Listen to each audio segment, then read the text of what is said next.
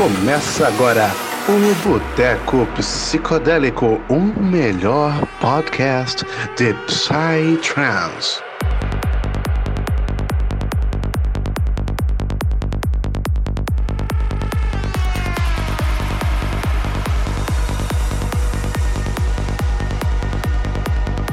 Salve, salve galera! Muito bom dia, boa tarde, boa noite. Não sei que horas vocês estão escutando a gente, mas está começando mais um Boteco Psicodélico. Vem com a gente, vamos, vamos! E, cara, hoje eu tô muito feliz, velho. Eu tô muito feliz porque a gente tá conversando aqui com uma figura que eu particularmente eu sou muito fã. Eu admiro o trabalho dele bastante, tanto como os projetos de Psytrance, como tudo que ele já conquistou, fazendo empresa, fazer eventos. Então, assim, você já deve até estar cansado de ver a gente falando dele, porque essa semana a gente foi bem ativo no Boteco para divulgar. E sem mais delongas, se você ficou aqui é porque você já sabe muito bem, estamos falando dele, de Marco Lisa, o famoso Element. Se apresenta aí pra galera, Marco. Salve, salve, meus queridos! Boa noite, boa tarde, bom dia para todo mundo. Quem fala é Marco, mais conhecido ou também conhecido como Element. Cara, eu faço um pouco de tudo nessa vida.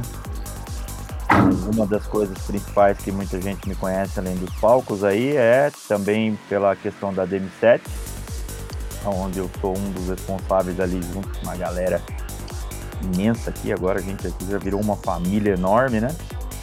É, também estou aqui responsável para falar sobre o Adana, sobre a Progressive. É, se alguém quiser dica de pai aí também, estamos aí na atividade. e é isso aí, galera. Prazerzão, obrigado do convite aí. É isso aí, satisfação demais de ter você aqui com a gente. E bom, né? Já temos aqui o nosso convidadíssimo. Vamos também passar a palavra para os nossos casters, os nossos maravilhosos casters. E hoje a gente tem aqui, inclusive, pessoal, participação aí de uma galera que eu gosto demais. Eles são a página parceira nossa, nossos amigos, inclusive, também, né? A gente está aqui com a participação do Eric, da Conteúdo Eletrônico. Salve, salve, Eric. Como é que você tá, meu parceiro? Salve, salve, galera. Boa noite. Primeiramente, é uma honra poder estar participando dessa, dessa resenha, desse papo maneiro. Agradecer primeiramente aos amigos da Boteco Psicodélico pelo convite, né? Imediatamente lembraram de mim, lembraram da conteúdo para esse episódio ser bem, bem massa, bem legal. Agradecer ao Marco que conseguiu ceder seu tempo para gente, para a gente poder fazer essa resenha, fazer esse bate-papo maneiro, falar de tudo, fazer, fazer desse podcast um, literalmente uma mesa de boteco, né? Que a gente se sinta à vontade e tal. E estamos aí. É, vamos fazer um podcast bem maneiro, né? E vamos lá, Eduardo. Bom, é isso, né, meu parceiro? Então, hoje vai ser um dia incrível, tenho certeza disso. Eu queria passar a palavra aqui para o nosso amigo, meu querido Thales Souto, do Boteco Psicodélico. Como é que tá você, meu parceiro? Salve, salve, Afonso. Salve, salve, rapaziada que tá aí acompanhando. Porra, primeiramente, até complementando o que o Eric falou, que o Eric falou bonito, né? É uma satisfação enorme estar aqui hoje, cara, com o Element, com o Marco, batendo esse papo. Quando a gente criou o Boteco, mano, nunca eu imaginei que a gente poderia estar aqui hoje fazendo o que a gente está fazendo, sendo essa, esse porta-voz do Psytrance, né? Eu fico muito grato, muito feliz e tenho certeza, mano, tenho certeza que vai ser um papo insano. Eu tô muito curioso, muito ansioso pro papo de hoje, até por conta das minhas expectativas da Dana, quem acompanha o Boteco aí já sabe que vai ser o meu primeiro festival e todo, todo momento que eu tenho a oportunidade de falar que eu vou pra Dana, que eu tô ansioso pra Dana, eu falo. Então, é, hoje eu tô, tô ansiosíssimo para saber das novidades em primeira mão. E é isso, rapaziada. Eu tô um pouquinho frustrado. Esse final de semana fui tocar numa festinha e a cena que de Brasília tem os seus lados ruins, né? Acabei, acabou que a festinha aconteceu um monte de problema, deu uns BOs e no final de tudo eu acabei nem tocando, virou uma bagunça, mas enfim. É, pelo menos estamos aqui hoje para bater esse papo e viver essa parte boa do Psytrance. Então, bora, bora para cima que vai ser muito massa. Eu tô ansiosíssimo. É isso aí, rapaz. Vida que segue. Olha, eu sou seu cúmplice, viu? Porque sempre que você fala do Adana, eu falo junto e é, é nós dois, velho. Cara, acho que eu nunca falei tanto que eu vou no festival, como eu falei desde que a gente criou esse podcast. Todo né? mundo já sabe, né, mano? Que a gente é, vai. tá ligado, pô. E, cara, por último, mas não menos importante, vou passar a palavra aqui para o nosso amigo Eduardo. Cara, inclusive, ó, gente, o Eduardo aqui ele é o mais novo membro do Boteco Psicodélico. Tem até um crossover que eu acho bem legal. O Eduardo, ele é tanto parte da conteúdo eletrônico como do Boteco Psicodélico. Então, olha só, meu Deus, o cara tá em tudo, hein? Hoje é o combo.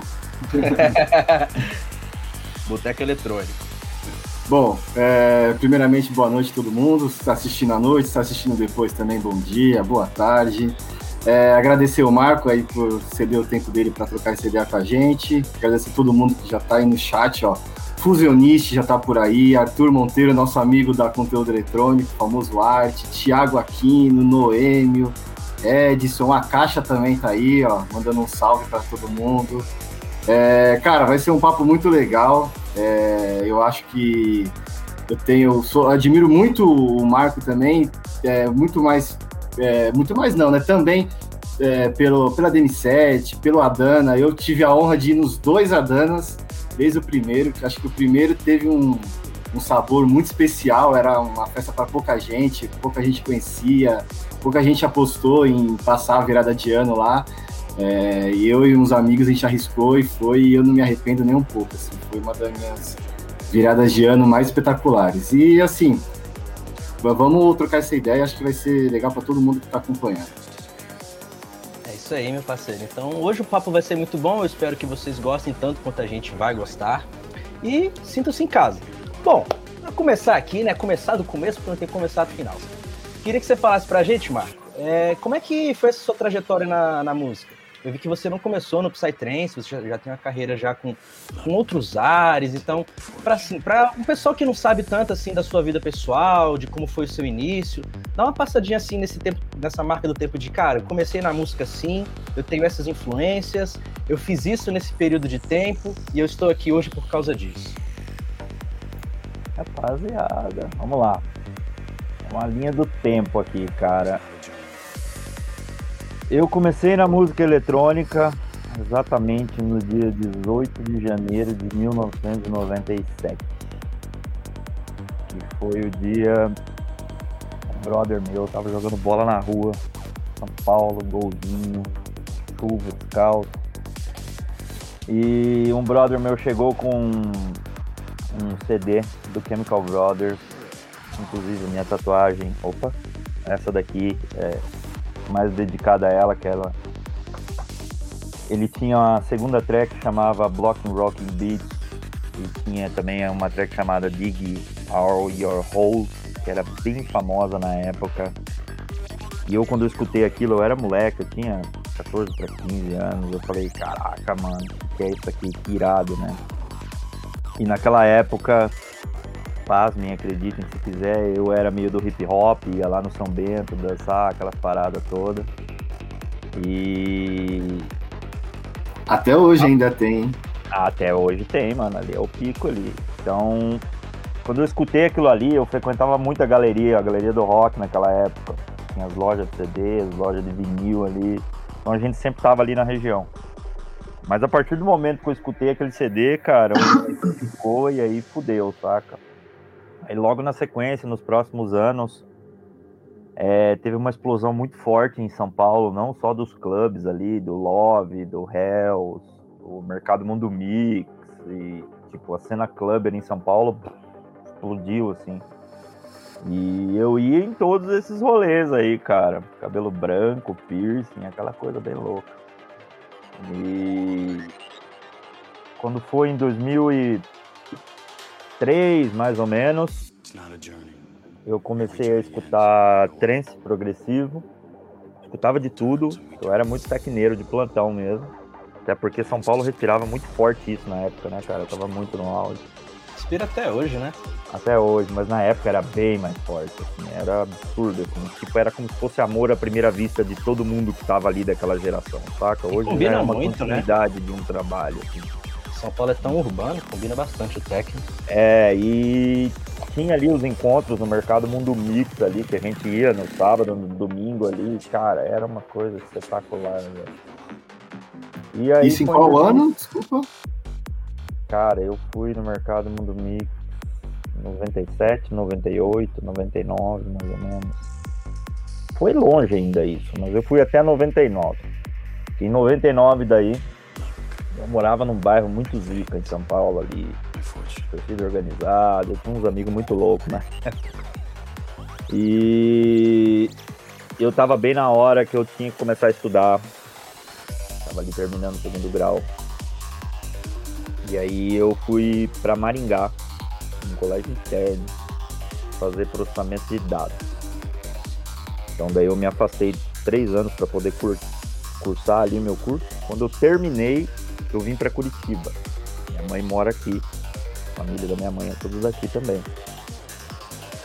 E aí eu comecei a trabalhar aqui e eu voltei aí em festa de novo. Só que daí quando eu voltei aí em festa, começar a acompanhar de novo a cena, eu tava mais envolvido com as coisas do Psy. Isso era 2003 para 2004. Eu descobri o trance progressivo.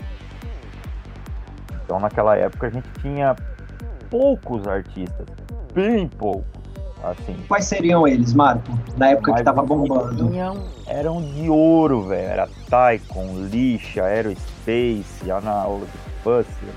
Cara, era só a galera da velha guarda mesmo, assim, saca?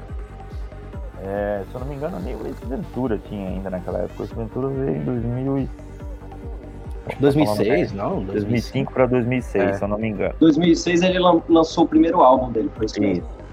E o Perfect Stranger, enfim, eu era muito fã do prog, saca? E nessa época, o que bombava mesmo nas festas trance no Brasil era o Fulon, o Morning. Eu gostava do prog naquela época. Era o contrário de hoje em dia. Sempre. Mas não era de propósito, não, é que eu gostava. Então, assim, como eu veio, como eu vim do técnico, é... como é que eu posso dizer? Era mais palatável para mim o progressivo, saca? E aí foi, cara.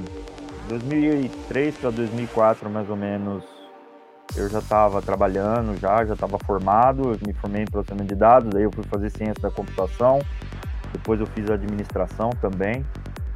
E aí eu já tinha um bom emprego e tudo mais, eu estava trabalhando, eu trabalhei 10 anos no banco HSBC, passei por IBM, cara, passei muito tempo na minha vida na área de tecnologia. Em 2004 2004, eu não vou lembrar o ano certo, cara, mas acho que foi 2004 para 2005. A gente tinha ali no Orkut a comunidade ali, a PTD ali, que era bem grande, cara. E eu tinha um site na época, era muito famoso, todo mundo conhecia na época, que era o Trends Downloader. Já baixei muito disco lá, Marco. Muito. Então, era meu na época, eu tomava conta, mas era mais hobby, assim, saca? E quando foi em 2009 para 2010, eu já tava bem envolvido na cena. Eu ia em tudo, galera. Eu ia até em festa na Bahia, se preciso fosse, assim. Eu ia todo final de semana em festa, literalmente. Aonde? Parece eu. Aonde fosse, saca? Eu ia. E daí foi 2009, se eu não me engano. Eu já colecionava música há muito tempo. Conhecia muita coisa já de cabeça, assim. 2009 para 2010, eu acho eu tava no Festival 303 na Bahia. Perfect Stranger tocando, chuva, aquela coisa bem da hora, assim. E eu, naquela hora, velho, eu falei, eu preciso aprender a tocar. Chegou a hora. Aí eu voltei para casa, isso era na virada do ano. Todo dia, dia 15 de janeiro, mais ou menos, duas semanas depois que eu tava em casa, eu comprei um par de CDJ, prestei um mixer de um amigo meu, 11 meses depois eu tava tocando na X já. Então, assim, foi bem rápido, assim, para mim. Assim. Eu, eu, sabia, só não sabia operar um instrumento, que foi Pabum. E eu aprendi. Em uma época que, que poucos artistas é... nacionais tocavam na X, né? Muito pouco. Eu, depois do Gabi, eu fui o primeiro a entrar assim, e daí de 2011, se eu não me engano, eu toquei até 2016 todas as edições da X. Não só São Paulo, todas todas, todas. Eu rodei em todas. E aí ah. foi 2013, mais ou menos, 2011, eu larguei o trampo. Eu tava trabalhando e tocando já fazia uns dois anos, já não tava dando mais conta. E aí eu larguei o trampo com a premissa de eu vou dar um tempo no trampo, eu tenho grana para me sustentar durante seis meses e eu vou ver o que, que vai dar, velho. E aí estamos aqui. É, deu boa. 2012, meu nome estourou muito forte, cara. Eu toquei. Se eu não me engano, foram 86 datas num ano. Eu nunca nem cheguei nesse número. de Ave. Maria! Como é que você aguentou fazer isso? Tava foda. Tipo, trabalhava muito, cara. Eu tocava todo final de semana, pelo menos em duas, assim. Todo final de semana. E aí, aí quando deu 2012 para 13, não, foi 2013, no dia 5 de maio, se eu não me engano. Cabala no Hop Harry, a primeira. Eu tava tocando, eu terminei de tocar, eu encontrei o Diogo no, no, no backstage. E o Diogo comentou comigo que ele tava saindo da agência que ele tava na época e tudo mais, e papapá. E eu trabalhava meio que sozinho em 2012. Eu fechava tudo, fechava minha logística, meu cachê, tocava, eu fazia tudo, marketing, tudo era eu que fazia. E eu comecei a perceber em 2012, quando eu estava um pouco mais envolvido com a cena, que tinha um desequilíbrio muito grande, mas imenso. Onde os artistas nacionais não tinham um pingo de oportunidade, saca? Não tinham, eles não tocavam no meio dos grandes. Alemã abriu uma festa lá e tudo mais, o que não tem demérito nenhum, mas nós temos artistas capazes de ser headliners de eventos, assim como a gente tem vários gringos que vêm para cá para ser headliner. E a gente viu que tinha uma disparidade muito grande entre os artistas nacionais. Então, assim, a gente tinha alguns talentos, mas com tanto que o cara ganhava por festa, que ganhava lá seus 200, 300 reais, era impossível o cara pagar suas contas e no final do mês conseguir se sustentar e ter dinheiro e uma qualidade de vida sustentável para começar a produzir e viver de música, saca? Não tinha como.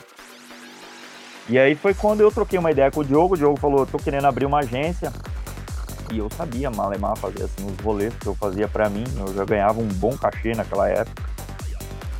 E aí eu falei pro Diogo, eu falei, cara, tô com você, vamos nessa. Aí a nossa ideia inicialmente foi em 2013, quando veio o DM7, seria fazer uma agência para ajudar os artistas nacionais. Essa era o ponto. E aí quando foi, sei lá, acho que 5 de maio, eu falei pro Diogo, ó, eu preciso de dois meses para desenvolver um sistema para a gente poder trampar. Tinha sistemas no mercado, ainda tem? Tem. Mas eu quis fazer um sistema que fizesse com que a operação da DM7 seguisse um fluxo dentro do nosso sistema. Que eu conseguisse modelar e tudo mais. E aí nasceu a primeira versão do sistema da M7. Passei dois meses enfurnalhado em casa para fazer site, as coisas visuais. Naquela época era só eu e o Diogo. O sistema Ainda é o mesmo sistema? é, mas já tá na versão 3 já. Ah, Já teve alguns updates aí. é. É, e aí Mário. foi. eu tinha uma dúvida só. Pode falar. Pode- Não, Não, pode na falar. verdade, eu queria, na verdade era uma curiosidade. É, o que que você tocava nessa época que você começou a se alavancar e tal? Qual era o tipo de som? Era o trance Tocava progressivo, mesmo? Cara. Sim. Eu tocava, eu tocava progressivo até 2012, cara. Quando veio, teve uma quebra do progressivo, assim. A quebra que eu acho que o dia que foi o que ditou o ritmo do mercado do trance pra cá foi quando o Symbolic e Vertical Mode começaram a fazer música a 140 BPM. Então eles pegaram o progressivo e deixaram um pouquinho mais rápido. Eles foram no meio termo, porque antigamente você tinha prog era 134, 5, 6, até 7. Nossa, muito raramente lento. É. E daí a gente tinha full on de 142 pra frente. O vertical mode veio e começou a fazer um bagulho no meio tempo. Quando ele começou a fazer esse bagulho no meio tempo, eu já comecei a ficar um pouco interessado. E aí foi em 2012. Quando foi em 2014 para 15, a gente já tava rodando com DM7, não, 2015. Foi quando eu tive um instalo próprio, eu como artista, que eu não queria mais ficar preso ali naquele estilo. Já não me fazia feliz. E durante muito tempo, cara, você é artista, você não pode. Você tem que ter um balance na sua vida. Não é só tocar o que eu gosto. Você está sendo contratado para gerar entretenimento. Você tem que tocar muito do que a pista gosta. Mas o trabalho do DJ também é, entre aspas, educar a pista e mostrar um pouco da sua identidade. E eu já não estava tão feliz tocando só o que a pista gostava. Porque muitos dos lugares que eu tinha que tocar naquela época era mais que a pista gostava, não que eu gostava. Eu já estava gostando de um som mais cabeçudo, mas que muitas vezes não cabia nas pistas que eu tocava. Até que eu cheguei pro Diogo e falei, cara, ou eu mudo de uma vez, o que não é fácil quando você vai mudar, ou eu prefiro parar, porque eu já não estou mais feliz como eu era antigamente. E aí foi quando eu virei a chave, foi 2015 para 16 mais ou menos. Eu comecei a tocar um pouco mais acelerado, mas eu gosto de tudo hoje em dia. Se eu precisar fazer um set de prog de 3, 4 horas, eu faço, não tem problema, saca? Eu escuto de tudo também. Mas foi quando eu virei a chave do estilo que eu tocava. E nessa época, em 2012, 2013, foi quando eu comecei a fazer festas. É, eu fiz minha primeira em 2012, um pouco antes da DM7. 2013 a Prog já estava, acho que na quinta edição, na quarta ou na quinta. Já está na 60, se eu não me engano. Já. É, e aí a gente foi, cara. A DM7 veio, as coisas começaram a fluir. Um ano a gente já estava com mais de 50 artistas, de responsabilidade, trabalhava que nem louco eu e o Diogo, cara. Trabalhava 14, 15 horas por dia. Eu ia às vezes pra casa do Diogo em São Paulo, a gente varava a noite trabalhando, quantas vezes? E era só nós dois, saca? Eu acho que foi nos primeiros três anos de agência, foi só eu e o Diogo. Depois entrou o Toninho, daí veio a Dani, o Mal. Hoje a gente tem, sei lá, 15 funcionários aí, família que ajudam a gente nessa missão aí, porque veio muita coisa nesse tempo, né, cara? Não só com o M7 como agência, mas com todas as outras coisas que a gente desenvolveu, ninguém consegue fazer um bagulho desse sozinho. Graças a Deus a gente tem uma galera aqui que é meu braço direito, esquerdo, perna, coração, orelha. Então, graças a Deus a equipe hoje é bem grande e que me trouxe, por exemplo, até aqui. Em 2012 eu estava começando a produzir as minhas próprias músicas. Tava bem começando. E eu tive que dar um pause quando a gente abriu a DM7. E que eu não esperava, pra falar bem a verdade. Porque eu tava no auge, velho. Mas quando a gente começou a agência, eu comecei a entender que a minha, minha missão era um pouco maior, saca? Que eu tinha que deixar eu de lado para poder colocar outras pessoas à frente, para poder fazer com que um trabalho fosse mais sólido com longevidade, digamos assim. Então, de 2012 para cá, cara, a gente teve uma revolução completa aí no mercado nacional, cara. Completa, completa. Hoje a gente tem 30 vezes mais artistas. Todo mundo consegue viver e viver muito bem do trampo dele aqui. É... E graças a Deus, quando um pouquinho antes de entrar a pandemia, cara, foi novembro, dezembro do ano retrasado, falei com o Diogo, falei, olha, eu vou delegar algumas coisas do que eu faço aqui dentro porque realmente uma das coisas que me faltava era eu preciso ir para o estúdio e eu quero me desenvolver na parte da produção musical mais a fundo. E aí foi quando eu comecei a atribuir um pouco mais de tarefas. Como tudo que eu faço na minha vida, galera, eu me dedico, vocês não estão ligados. Eu enfiei a cabeça no estúdio nesses últimos dois anos, dois anos e meio aí, veio pandemia logo na sequência, veio, mas que na verdade foi muito bom para mim, certa forma. Como todo mundo e hoje, nem quero falar de tragédia, porque graças a Deus a gente está deixando essa tragédia para trás. Foi um momento bem delicado quando a gente entrou pandemia, porque essas pessoas que trabalham aqui dentro, eu não considero elas como meros funcionários, elas são minha família. Então, quando a gente entrou pandemia, a gente se abraçou todo mundo junto. A gente deu das tripas ao coração para manter todo mundo aqui dentro, cara. Então, se eu precisar tirar do meu prato para dar para o meu próximo aqui, eu faço sem pensar, saca? E graças a Deus a gente conseguiu se sustentar. Na pandemia a gente conseguiu se ver mais forte, a gente desenvolveu coisas que a gente não conseguia fazer durante o corriqueiro que a gente estava vivendo antes, o cotidiano.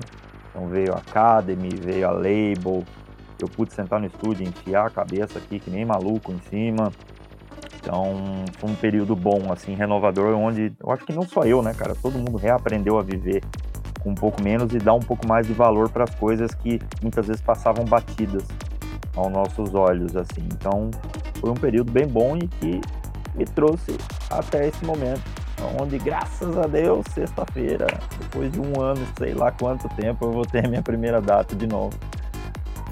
Estou pensando em. Eu acho que, que o paralelo. É o trem Singru, né?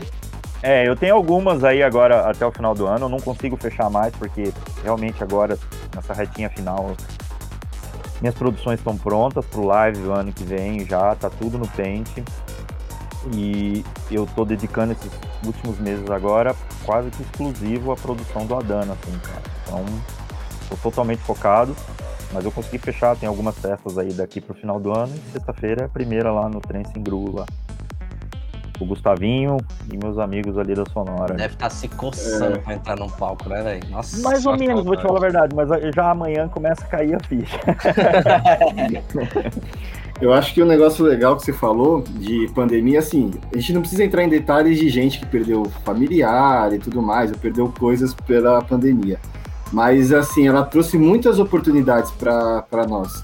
Por exemplo, a gente lá dá conteúdo, é, a gente já tinha a ideia de começar, antes da pandemia, mas a pandemia chegou e a gente teve tempo para se estruturar, entender qual era o tipo de conteúdo que a gente ia fazer, tudo mais. E eu já conversei com os meninos do Boteco antes de eu entrar, eu sei também que eles já falaram em vários podcasts que talvez, se não fosse a pandemia, eles nem tinham começado.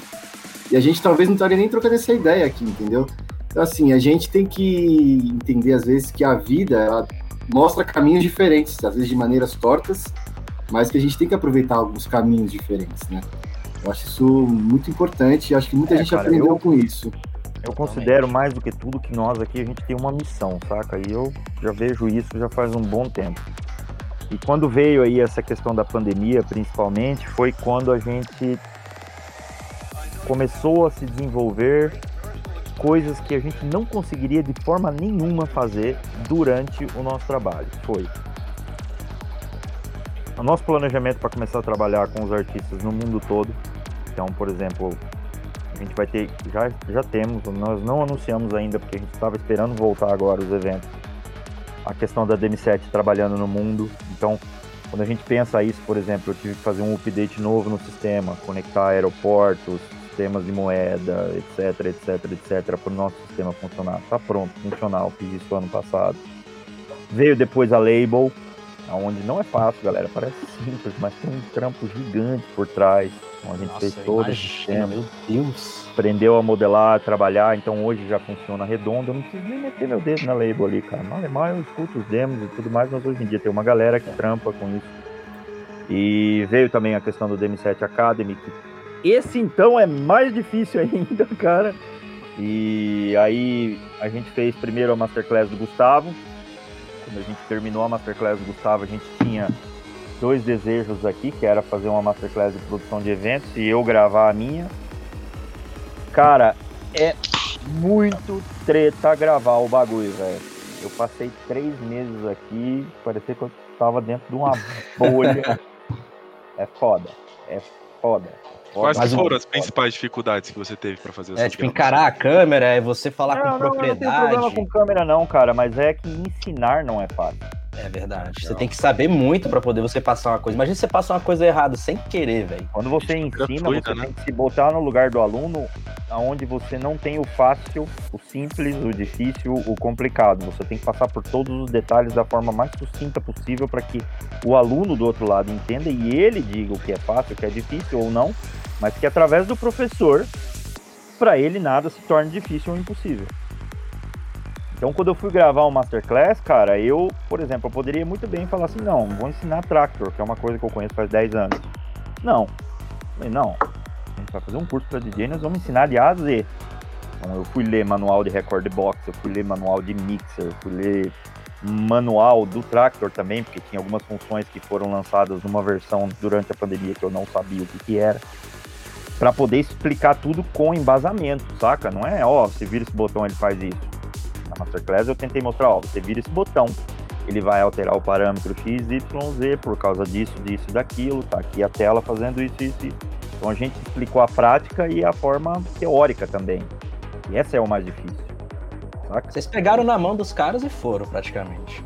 É, e daí, cara, mas foi prazeroso, saca? Só é bem trabalhoso, cara. E o meu foi um pouco mais trabalhoso do que foi o do Gustavo, o do Chico agora, é, tá vindo aí agora do Matheus nos próximos meses. Por quê?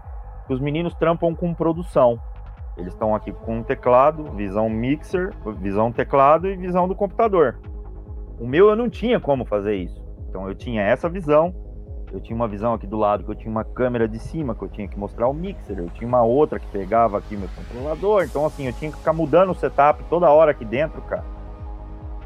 E foi treta. Foi zica, mas graças a Deus deu tudo certo. E... Foi um sucesso, né, Marco? Inclusive, né? A gente vê a galera compartilhando, né? É, vários DJs grandes da cena é, recomendando, colegas nossos que, que são trabalham com conteúdo eletrônico assim, né, de certa forma divulgando. O Clebão é um, um, caso. Ele começou, ele fez o masterclass e assim foi um boom, né? Foi muito legal essa iniciativa de vocês, cara. Eu particularmente achei bem massa. Bem é, massa. Eu acho que é assim, cara, é parece até clichê, né, cara? Mas se a gente quiser um amanhã melhor, a gente tem que começar na base desde hoje, velho. Então assim, é, os meninos aqui também abraçaram a ideia, todos eles que estão trabalhando aqui. Tem bastante gente dando aula por aí, não só aqui da DM7. Então é uma oportunidade de ouro, assim, pra galera. Quem quiser crescer, cara, a gente vive na Disneylandia do Psy do mundo, velho. Então, aproveita, porque agora é a hora, velho. É, a gente ah. sempre fala isso, pô. Tipo, acho que quase todo podcast a gente sempre fala assim, velho. Quem quer Israel perto do Brasil, mano, tá ligado? Olha isso aqui é. que a gente tem, pô. Brasil é a nova Israel, né, Afonso? Mano, mano isso aqui é, é, é, chega a ser desleal, pô. Como é que é o Brasil comparado à cena do mundo. Tem aí Dizem um... que é diferente, né, ô Marco?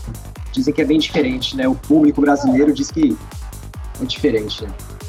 É, assim, eu conheço, eu lido bastante com os israelis e tudo mais, eu já toquei lá em Israel também.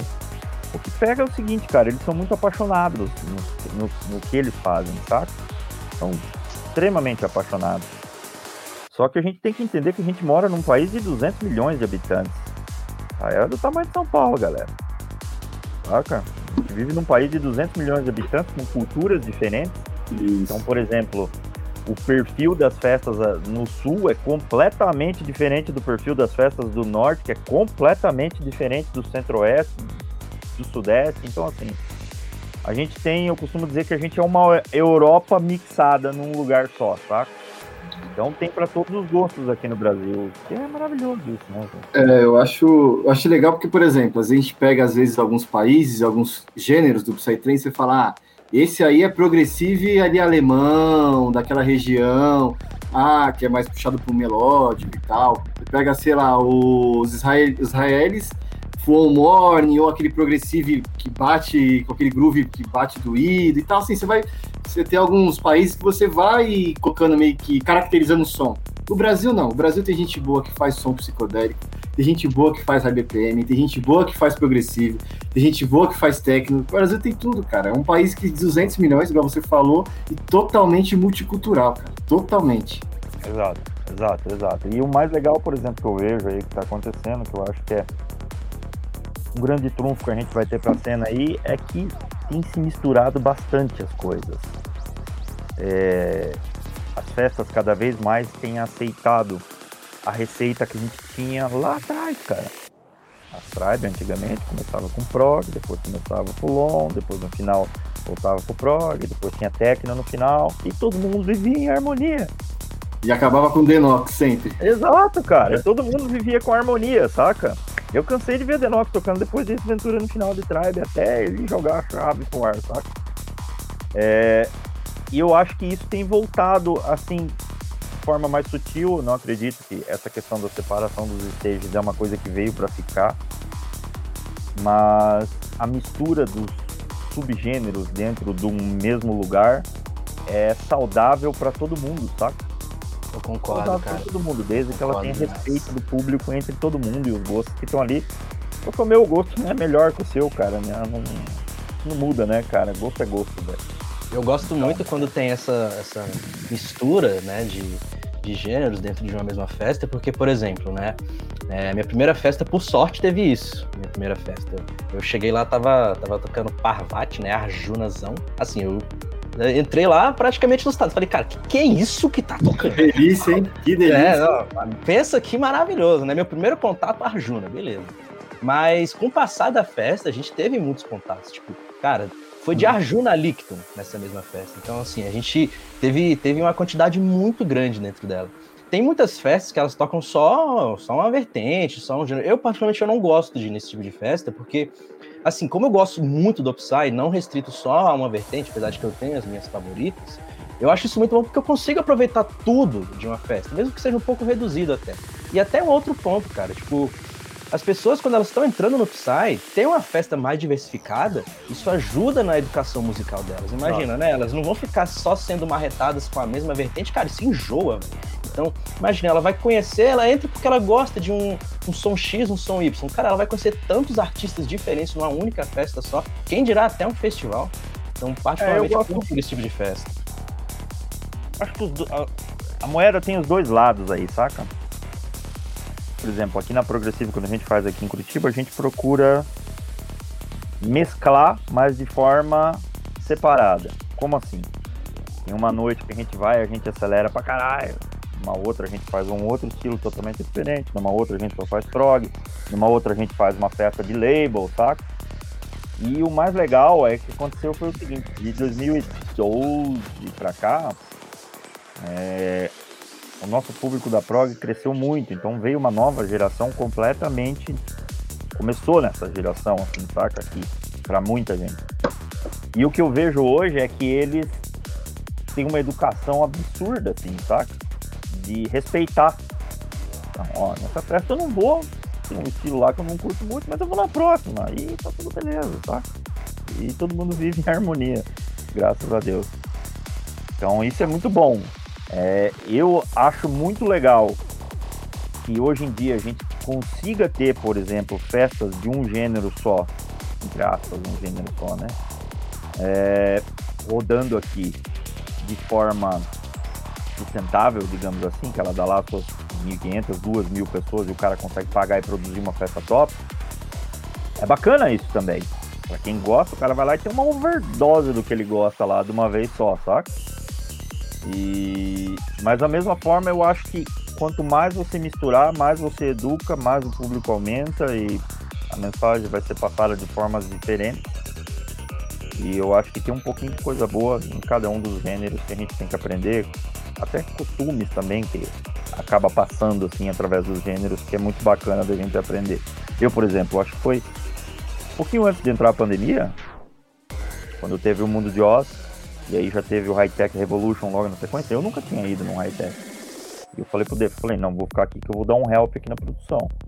E eu passei o High Tech Revolution inteiro lá. E eu vi umas coisas que eu, por exemplo, eu, eu, com esses tantos anos de pista, eu nunca tinha visto na minha vida, velho.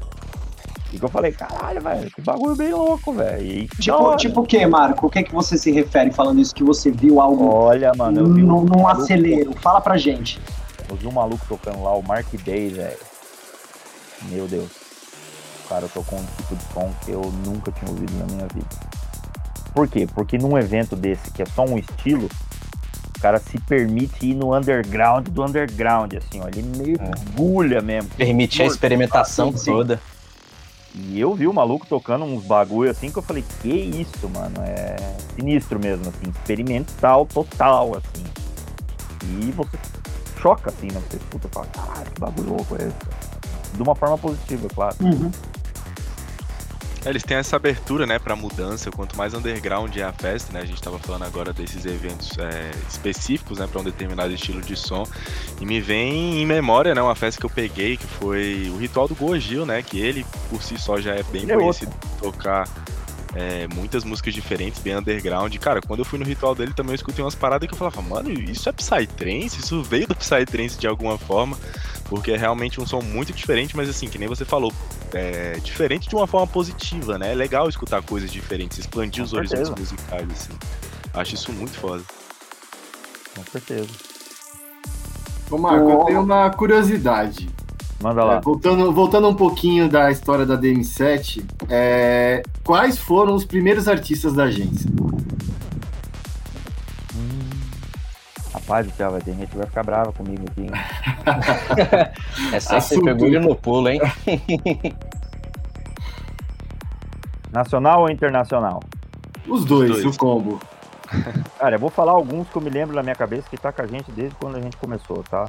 É, não necessariamente na ordem, para ninguém ficar chateado. Não, né? na ordem não tem como, galera, porque foi assim, sem brincadeira. Em questão de uma semana a gente tinha 20 artistas, assim, então não tem como lembrar na ordem. Mas o Rinca, foi um dos primeiros. Uhum. O Ata, Capital Monkey, também foi um dos primeiros. Show. O Gustavo também veio logo na sequência, o Gustavo e a Tata. Hum, Symbolic na época. Eu lembro que a primeira, uma das primeiras tours grandes do- da DM7 foi Symbolic, eu, Rinka, Clipe, se não me engano, numa mandala lá, lá, lá atrás, lá, lá atrás. Teve uma festa no Rio também, o Bizarre Conta, que também estava com a gente no começo. Ele era bem amigo do Diogo, né? O Diogo já meio que trabalhou com ele, né, cara? O Diogo faz isso. Vibe Tribe também, ô Marco? Vibe Tribe também, cara. Eu ele era muito amigo do cara. Diogo. Eu tenho o primeiro bannerzinho em algum lugar perdido aqui, eu posso até tentar Pô, capturar. depois, é, depois é legal mandar pra gente. Mas foi essa galera aí. Eu lembro que o Ata foi um dos primeiros. Porque o Ata naquela Uhum. época ele tava crescendo, né, cara? Ele tava numa ascensão bizonha. E.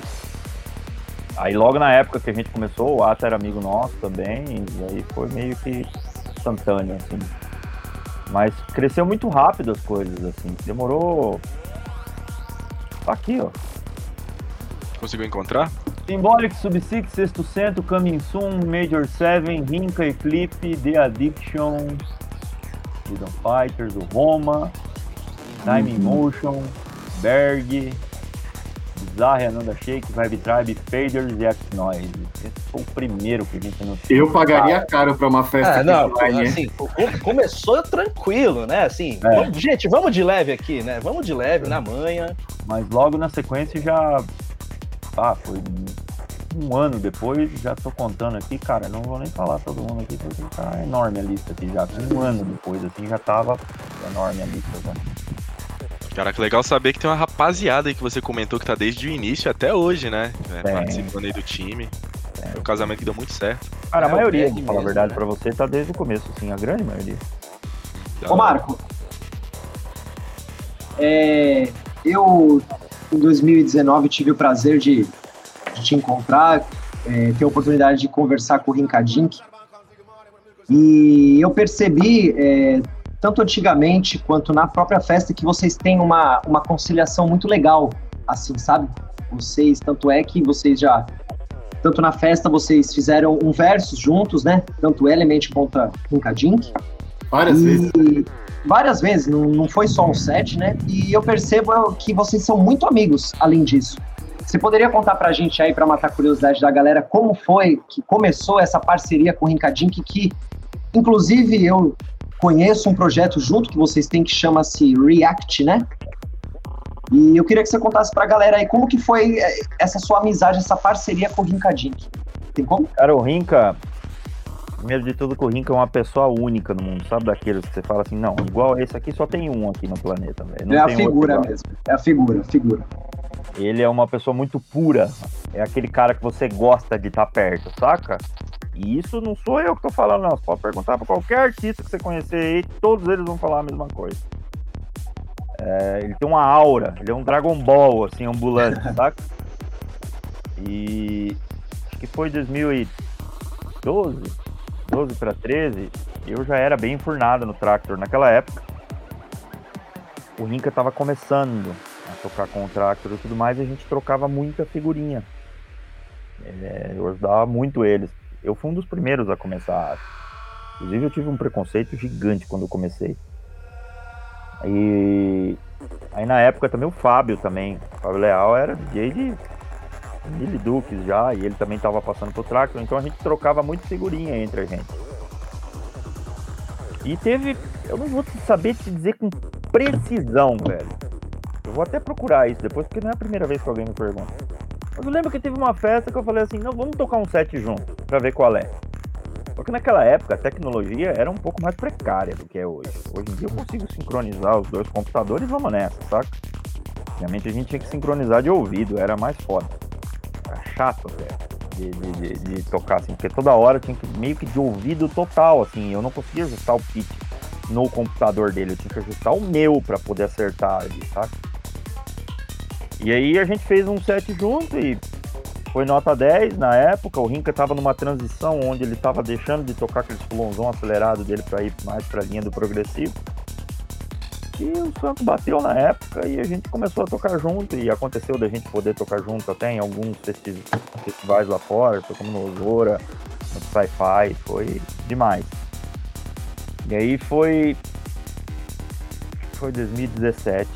A gente queria dar um passo além, a gente trocou ideia com o Piples, o VJ, que é o grande amigo também aqui, que tem um braço gigante, que trabalha que vocês não veem, por exemplo.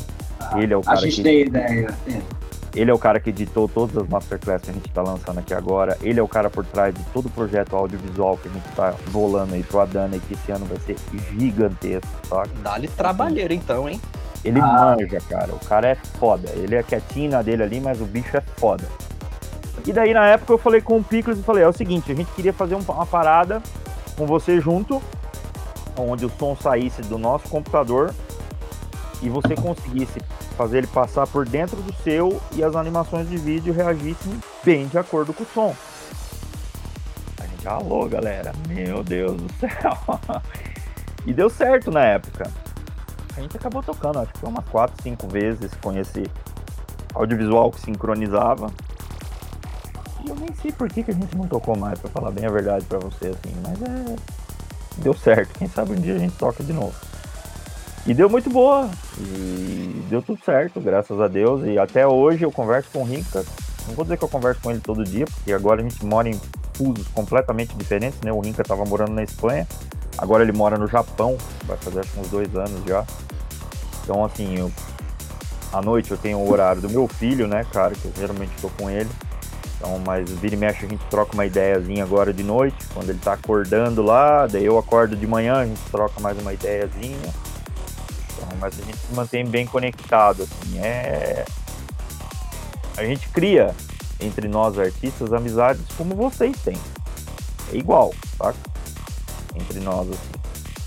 E acontece que muitas vezes, por exemplo, quando a gente vai para uma festa assim tal, a gente se reúne e a gente também tá ali para curtir, para aproveitar. Não muitas vezes como eu fazia antigamente, ir lá para a pista e ficar bem louco, mas a gente tem a nossa forma de aproveitar, porque é os poucos momentos que a gente tem contato junto. A gente está junto ali, então a gente também tem ali os nossos vínculos de amizades ali. Hoje em dia a gente tem 100 artistas aqui na DM7. Com os nacionais eu digo para vocês, é raro um dia que eu passo sem conversar com a maioria deles aqui. Mas com os internacionais, não que eu não tenha amizade com todos, eu tenho, mas a gente tem uma amizade verdadeira que acaba. Eu tenho com alguns outros que eu converso um pouco mais, assim, que a gente mantém isso diariamente, digamos assim. Cara, eu acho, eu acho isso bem legal, esse, esse quesito da amizade, porque, por exemplo, né, é, muitos festivais aí afora, né, o, o DJ tá lá, ele toca lá no festival e tal, mas depois ele desce pra tocar com a pista, ele desce com os caras que, tipo assim, ele tem projeto junto, pô, tipo, você vê o Avalon e o Tristan, os dois curtindo a pista juntos, saca? Tipo assim, imagina, você tá lá de boa e tal, né, fumando seu paiolzinho, não sei o que, de repente, Kevin, ou o Avalon aqui, tipo, mais doidão que você. Cara, a gente é gente como vocês todos, cara. Eu também tinha, por exemplo, eu na minha época, galera, nossa, eu era o primeiro da fila, tá, cara? Eu era o cara do front. É o cara do front, do centro, era eu. Eu e minha galera, a gente tá ficava no front, sempre. Foram 10 anos de front. A gente era o primeiro, eu decorava que os caras tocavam, sabia a sequência que o cara tocou, exato e tudo mais. E hoje em dia eu tenho a oportunidade de viver com essa galera aí que antes eu só enxergava lá em cima do palco, eu achava que era Deus e tudo mais. Mas galera, eles. É... Eles são gente como a gente, eles vestem calça igual a vocês, velho. Então. É todo mundo igual, velho. Não tem é tudo gente como a gente. Cara, é muito interessante. É muito massa curtir o rolê quando você é assim, um viciado em Psytrance, você acompanha, sabe o nome das tracks. Eu tive o, prazer, né, de voltar aí numa pista, voltar aí numa festa recentemente, não tem nem um mês, inclusive eu fui com o Afonso. A gente criou o boteco, né, tem um ano, e aí durante todo esse período de pandemia a gente só na estiga pra ir numa festinha e consumindo muito Psytrance, é, estando ligado em todas as tracks que, que estavam sendo lançadas. Aí foi muito interessante, cara, porque a gente foi nesse rolê e toda hora fala, hum, essa aí é aquela track lá, a gente comentou até no vídeo do Trance, né? Não, é, ah, é aquela lá. Não, essa aí é o remix do cara. A gente pegou o set do, do, do Burning Noise, inclusive ele tocou. Aí ele falou, olha, a, a, aquela música lá, falou, não, essa aí é o remix do Libra, não é a original dele não. E a gente dando fala, eu acho muito interessante, mano. É outra forma de Mas curtir que agora a rolê, gente né? vai voltar da pandemia e ninguém vai saber 50%. É, é, esse É, sentimento eu tenho também. É, Marcos. Eu vou te falar um negócio, cara, velho. A gente tava nesse rolê, tipo assim, eu sou pouco fã do Burning Noise, tá ligado? Tipo assim, porra, velho, tava pensando assim, o bicho ele tocou, ele tocou uma hora lá, não foi, ô? Foi, foi uma hora. Só as desconhecidas. É, cara, ele não tocou uma unidade de música que eu conheço. Ele, ele, tipo assim, ó, ele abriu o set, tá, pra não falar a verdade, ele abriu o set com aquela Omnia que ele lançou com Alpha Portal e terminou o set com a, a- o remix lá do Libra. Mas no meio disso tudo eu não conhecia uma unidade. Eu fiquei, que que é isso, cara? Você acabou de soltar um CD, irmão, tá ligado? Você acabou de soltar um álbum. Como assim você É não tem uma música? Essa é a O cara mágica tá agora. todo galera. vapor lá no estúdio, né? Sim, Essa é a mágica. A gente. Aqui entre nós a gente sabe, né? Porque a gente sempre vai trocando figurinha de como é que tá, feedback, etc, etc. Então entre nós aqui a gente sempre sabe o que, que o outro tá produzindo e tudo mais. Mas entre a galera, quando voltar aí a pandemia, nossa, velho, vocês não vão conhecer nada. Que maravilhoso isso. Vai ser tipo a sensação, é, a sensação de ir nas festas pelas primeiras vezes, né? Que a primeira vez que eu Exatamente. fui, eu não conhecia nada, cara. Eu sabia o que, que esse cara tá fazendo, como que ele fez isso. E você não sabia se era um efeito, se era a música, se era, se era assim mesmo, né? Eu acho que. É, eu faço questão muitas vezes, assim, eu nem postando muitas coisas que eu tô fazendo aqui, das novas, assim, porque eu gosto realmente de guardar o segredo, sabe? Da hora H. Cara, tem um, tem um produtor, eu sou muito fã do projeto dele, pô, é o Akasha, tá ligado? Véi, ele, tipo assim, todo dia ele, ele posta um, um trecho de uma track que ele tá fazendo e todo dia tô eu lá marretando a DM dele. Cara, solta essa música pra gente, pelo amor de Deus. Ele tá tava assistindo a live aí. Ah, então eu joguei mandou grupo salve. dos artistas aqui. Ele mandou-. É, ele mandou um salve aí mais cedo. Cara, ô, solta essas musiquinhas aí pra nós, fazendo um favor, velho. Cara, mano, que sonzeira. E não, é todo dia, tipo, ó, essa aqui vai ser tal música, essa aqui tal, essa aqui, isso aqui. E eu pensando, mano, e as datas? Tá ligado? Cadê as datas pra eu ouvir essas músicas aqui em casa? É, mas vocês podem esperar aí, eu vou falar não só dos nacionais, mas também de gringo também, cara. Tem muito álbum pronto aí, cara. Muito, muito. Maria, Que bom, meu bom saber. Bom E demais, mano. muita gente tem álbum pronto, assim, pronto, assim, pra tocar e lançar. E muitos deles vão estar na Dana, né? Com certeza. A grande maioria dos que eu sei que estão com álbum Olha vai. Ah, meu Deus do céu. Cara, eu tô ansiosíssimo pra escutar o set, que inclusive foi adicionado nessa nova leva de artistas, né? Da, da Dana, depois que ela foi adiada, que é o, é, o Versus do GMS com Dixter, que eles lançaram Sim. um álbum. Aí eu já espero isso. Eu espero escutar o álbum do início ao fim nesse set. É tipo isso. Que álbum maravilhoso, inclusive. Sim, né? muito Ave lindo. Maria, mano. Porra, É, aquele álbum ele escorre psicodelia. Não sabem, mas o Dixter foi o cara que ensinou o Richter o Banzer a fazer som. Né? Ideia? Caramba, olha só. Se eu não me engano, se eu não me engano, o Dixter ele é engenheiro de som, né, Marco? Me Cara, corrija se errado. o Dixter e o Laughing Buddha, olha, eu acho que. Cara, eu posso queimar minha língua aqui no que eu tô falando, mas o Dixter e o Laughing Buddha foram dois dos primeiros de todos os tempos, assim. Foi mesmo. Sei, Foi porque a gente encontra foi muitos o primeiro ou o segundo, se eu não me engano, o Jazz Laughing Buddha. Mas o Dixter Ah. também é dessa mesma época aí. Se tu tivesse que falar, esse cara é o criador, ou talvez não esse cara, mas esses caras são os criadores do Psytrance como a gente conhece. Você, você conseguiria dizer quem você colocaria? Dixter, Laughing Buddha e Simon Postford. Simon Postcode, esse aí eu não conheço, mas É, o o- Spawn. É um dos integrantes do Spongo. Isso. É. Junto com o Rajo, né? É, É, eu acho que os três foram, assim, os três iniciais. Tem alguns outros, assim, também, que eram da mesma época, mas eu sei que o, o Laughing Buddha foi um dos primeiros também.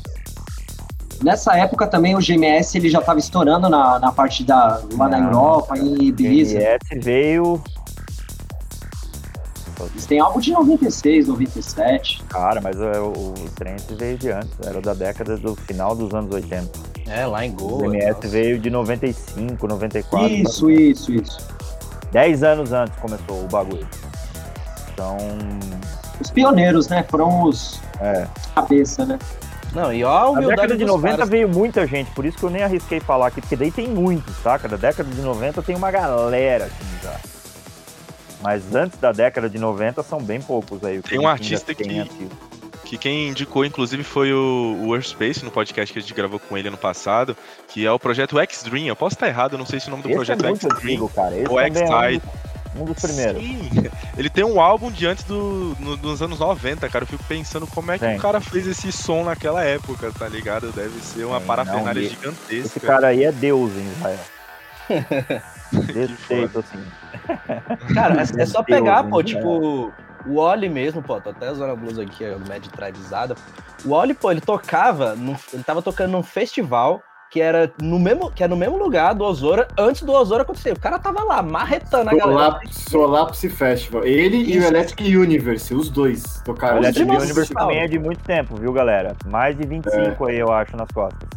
É, o primeiro álbum do, do, do Oli foi em 91, se eu não me engano.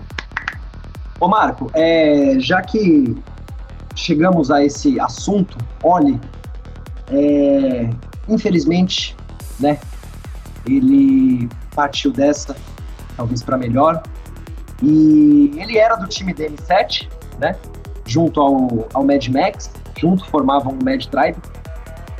É, Marco e Oli Wisdom, como que era essa relação? Vocês conversavam, ele era seu amigo, como que era a pessoa Cara, do Space Oli- Tribe? Era um dos artistas que a gente mais conversava aqui, com certeza.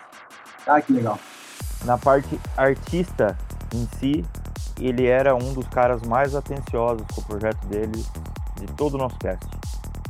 Ele é um cara que ele gostava de conversar acima de tudo, saca? Então a gente tinha reuniões direto. Por exemplo, se você me perguntar quem que foi o primeiro artista do casting internacional da DM7 para trabalhar na Europa, Mad Tribe, Oli e Max. Eles foram os primeiros. Então, assim, era um cara que a gente tinha uma relação muito boa. É, Tem alguns caras pra mim, cara, que. Como é que eu posso dizer pra você? Eu que não sou tão novo assim, tem alguns caras que eu vou falar com os caras assim, que eu tenho aqueles respeitos quando você vai falar com teu avô. Sei, sei.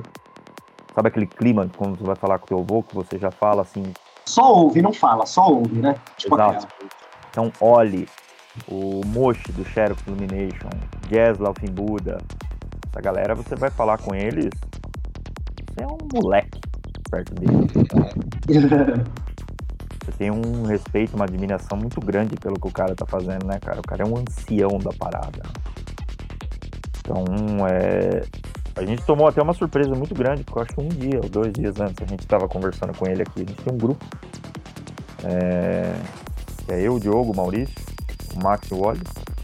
A gente sempre tava trocando ideia ali direto. Mas são coisas que é onde a gente tá sujeito na vida, né, cara? Foi um Infelizmente. susto muito grande mesmo, ninguém esperava. um choque, né? Um choque. Cara, foi foda pra mim, pô. Eu tinha, Infelizmente. eu tinha acabado de acordar, tá ligado? Tipo assim, eu, como a gente trabalha muito aqui com, com lançamentos aqui no podcast, reviews e tal, então eu sempre quando eu acordo eu gosto de abrir meu, meu Instagram e ver, né, o que foi lançado, novidades e tal. Aí eu acordo bem cedo, porque tem que estar no trampo 7 da manhã, acordei, aí abri o Insta tava lá, tipo, um post do Faders, né, falando do óleo. Aí, tipo, tava assim, por meio aberto e tal, eu vi, vi, tipo, vi o texto e falei, ué, como assim? Aí, tipo, fui descendo mais, né? E e mais gente lá fora já sabendo, e eu. Caralho, mano, não, pô, não é possível. Não é, É. possível, não é possível. Eu não E tava. é uma- Mano, eu de- eu demorei pra acreditar, pô. eu Demorei. É uma situação assim que pega todo mundo de choque, porque é como se fosse um parente nosso morrer, saca? Sim. Sim, Eu mano. tive alguns aí próximos até na pandemia que foram, infelizmente também. Mas a gente tem que seguir a vida, lembrar as coisas boas que ele fez. Inclusive, eu posso falar de primeira mão aqui. Eu falei com o Diogo semana passada. A gente estava pensando no que a gente poderia fazer de homenagem para ele no Adana. É, pois eu ia perguntar isso mesmo. Eu já falei, o meu set 100% Space Tribe, pelo menos. E a gente vai procurar honrar aí o máximo possível que a gente puder deixar. Levar adiante, né, Marco? Levar o legado dele, que É, foi sim. um, um pioneiro, uma- um pilar gigantesco na história, na cultura do que é o Psytrance hoje em dia, se deve muito. Eu acredito assim, que eu, como fã, há bastante tempo, eu vejo que era um cara que ele estava sempre atual, ele estava sempre tocando, ele tinha aquela personalidade dele, sempre teve, colorido, alegre, Enérgico, dinâmico, né, enérgico, aquela coisa explosiva. E quando ele uniu o, o pôde se unir com o projeto que eles criaram, o Mad Tribe, foi algo que, tipo, eu Casou como demais. fã. Não, foi o, o supra-sumo. Supra Foi, foi, o, foi a mistura perfeita, né? É, eu acho que assim, E- uma coisa, um recado que se eu pudesse dar pra todo mundo é o seguinte. Tem muitos dos artistas que estão entre nós e muitos deles a gente só dá o real valor, e a gente eu digo todo mundo, quando o cara se vai desse jeito. Então, por exemplo, eu vou dar um exemplo assim, pra ver se vocês conseguem pegar a minha linha do tempo aqui. Tem muita gente das antigas que tocam hoje em dia. Por exemplo, o Dixter é um dos caras que é o vovô da parada, velho. Hoje em dia o cara tem um som tão evoluído. Posso dizer evoluído, porque o cara Sim, não sim. é uma receita. Ele já passou por tudo na sua vida. Já. O cara já fez o pagode, acho Experiência. que o som dele, por exemplo, hoje em dia possa ser evoluído demais para algumas pessoas. Não foi para mim também, cara. Eu me lembro até hoje na minha cabeça, eu tenho essa cena na minha cabeça até hoje. 2012, no meio dessas monte de gig que eu tava tendo, no dia que eu viajei com o Ione, esse Ventura, acho que foi a primeira data que eu viajei com ele. A gente foi tocar numa data no Rio de Janeiro, no meio dos trilhos de trem, um lugar bem, bem, irado.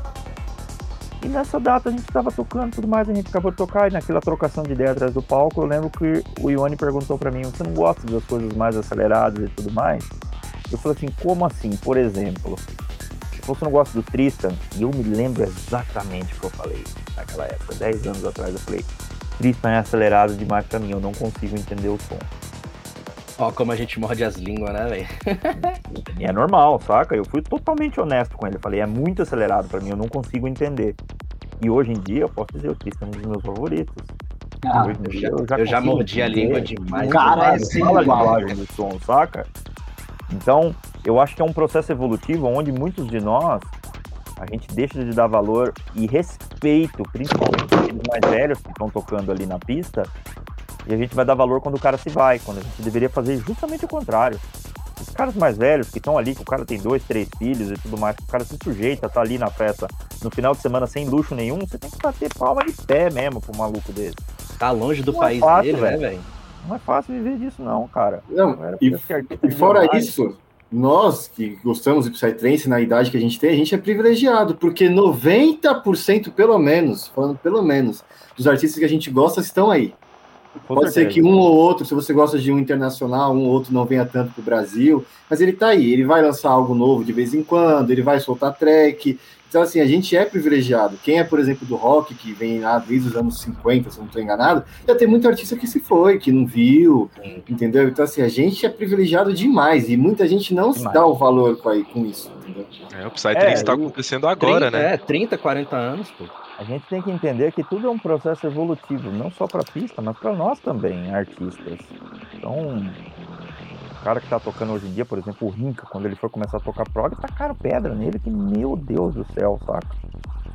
Mas a cabeça do cara, é, assim como eu tive um flag na minha vida em 2015, que eu falava, ó, cara, ou eu mudo ou eu não tô mais feliz, a gente busca ser feliz também. E a gente busca uma evolução como humano. E isso não no sentido de fazer uma música melhor ou pior, mas fazer diferente. E cabe a gente tentar entender todo mundo, respeitar. Se eu gosto, eu gosto. Se eu não gosto, eu falo legal, mas não é respeito. Eu não gosto do Barões da Pisadinha, mas quem gosta é legal, velho. Sim. Show de bola, Tá. saca?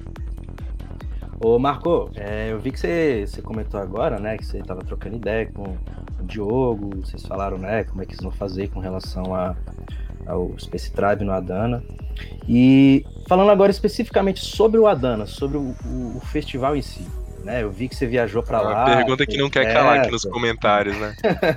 O chat tá doido pra marretando, tá saber. marretando aqui. Vou abrir o chat aqui pra eu ver aqui como é que tá a situação. É, Você viajou Vamos lá, pra vamos lá, lá, lá. você, você sabe como é que tá o, o- a aldeia. É, cara, conta aqui pra gente, velho, como que tá todo o preparativo pro festival, o que que tá pronto, o que você pode falar, o que você pode dar um gostinho pra gente, porque assim, eu, cara, eu, eu falo por mim, eu comprei o ingresso antes do primeiro lote, meu parceiro. De tão ansioso que eu tô. Eu comprei esse festival pra ser a minha viagem de formatura, tá ligado? Tô fazendo o TCC1 aqui agoniado, escrevendo e pensando. A Dana, comprei minha passagem de avião ontem com meu amigo Moisés. Moisés tá escutando um forte abraço pra tu, meu parceiro. Então, tipo assim, velho, a gente tá o tempo inteiro assim, cara, a Dana, a Dana, a Dana, bom. Então, tipo assim, eu queria ouvir da, da, da, da pessoa, velho. Como que tá todos esses preparativos? Olha, vou ser sincero pra vocês, galera. É... Pra mim, fazer o festival é como se eu estivesse fazendo algo pra mim.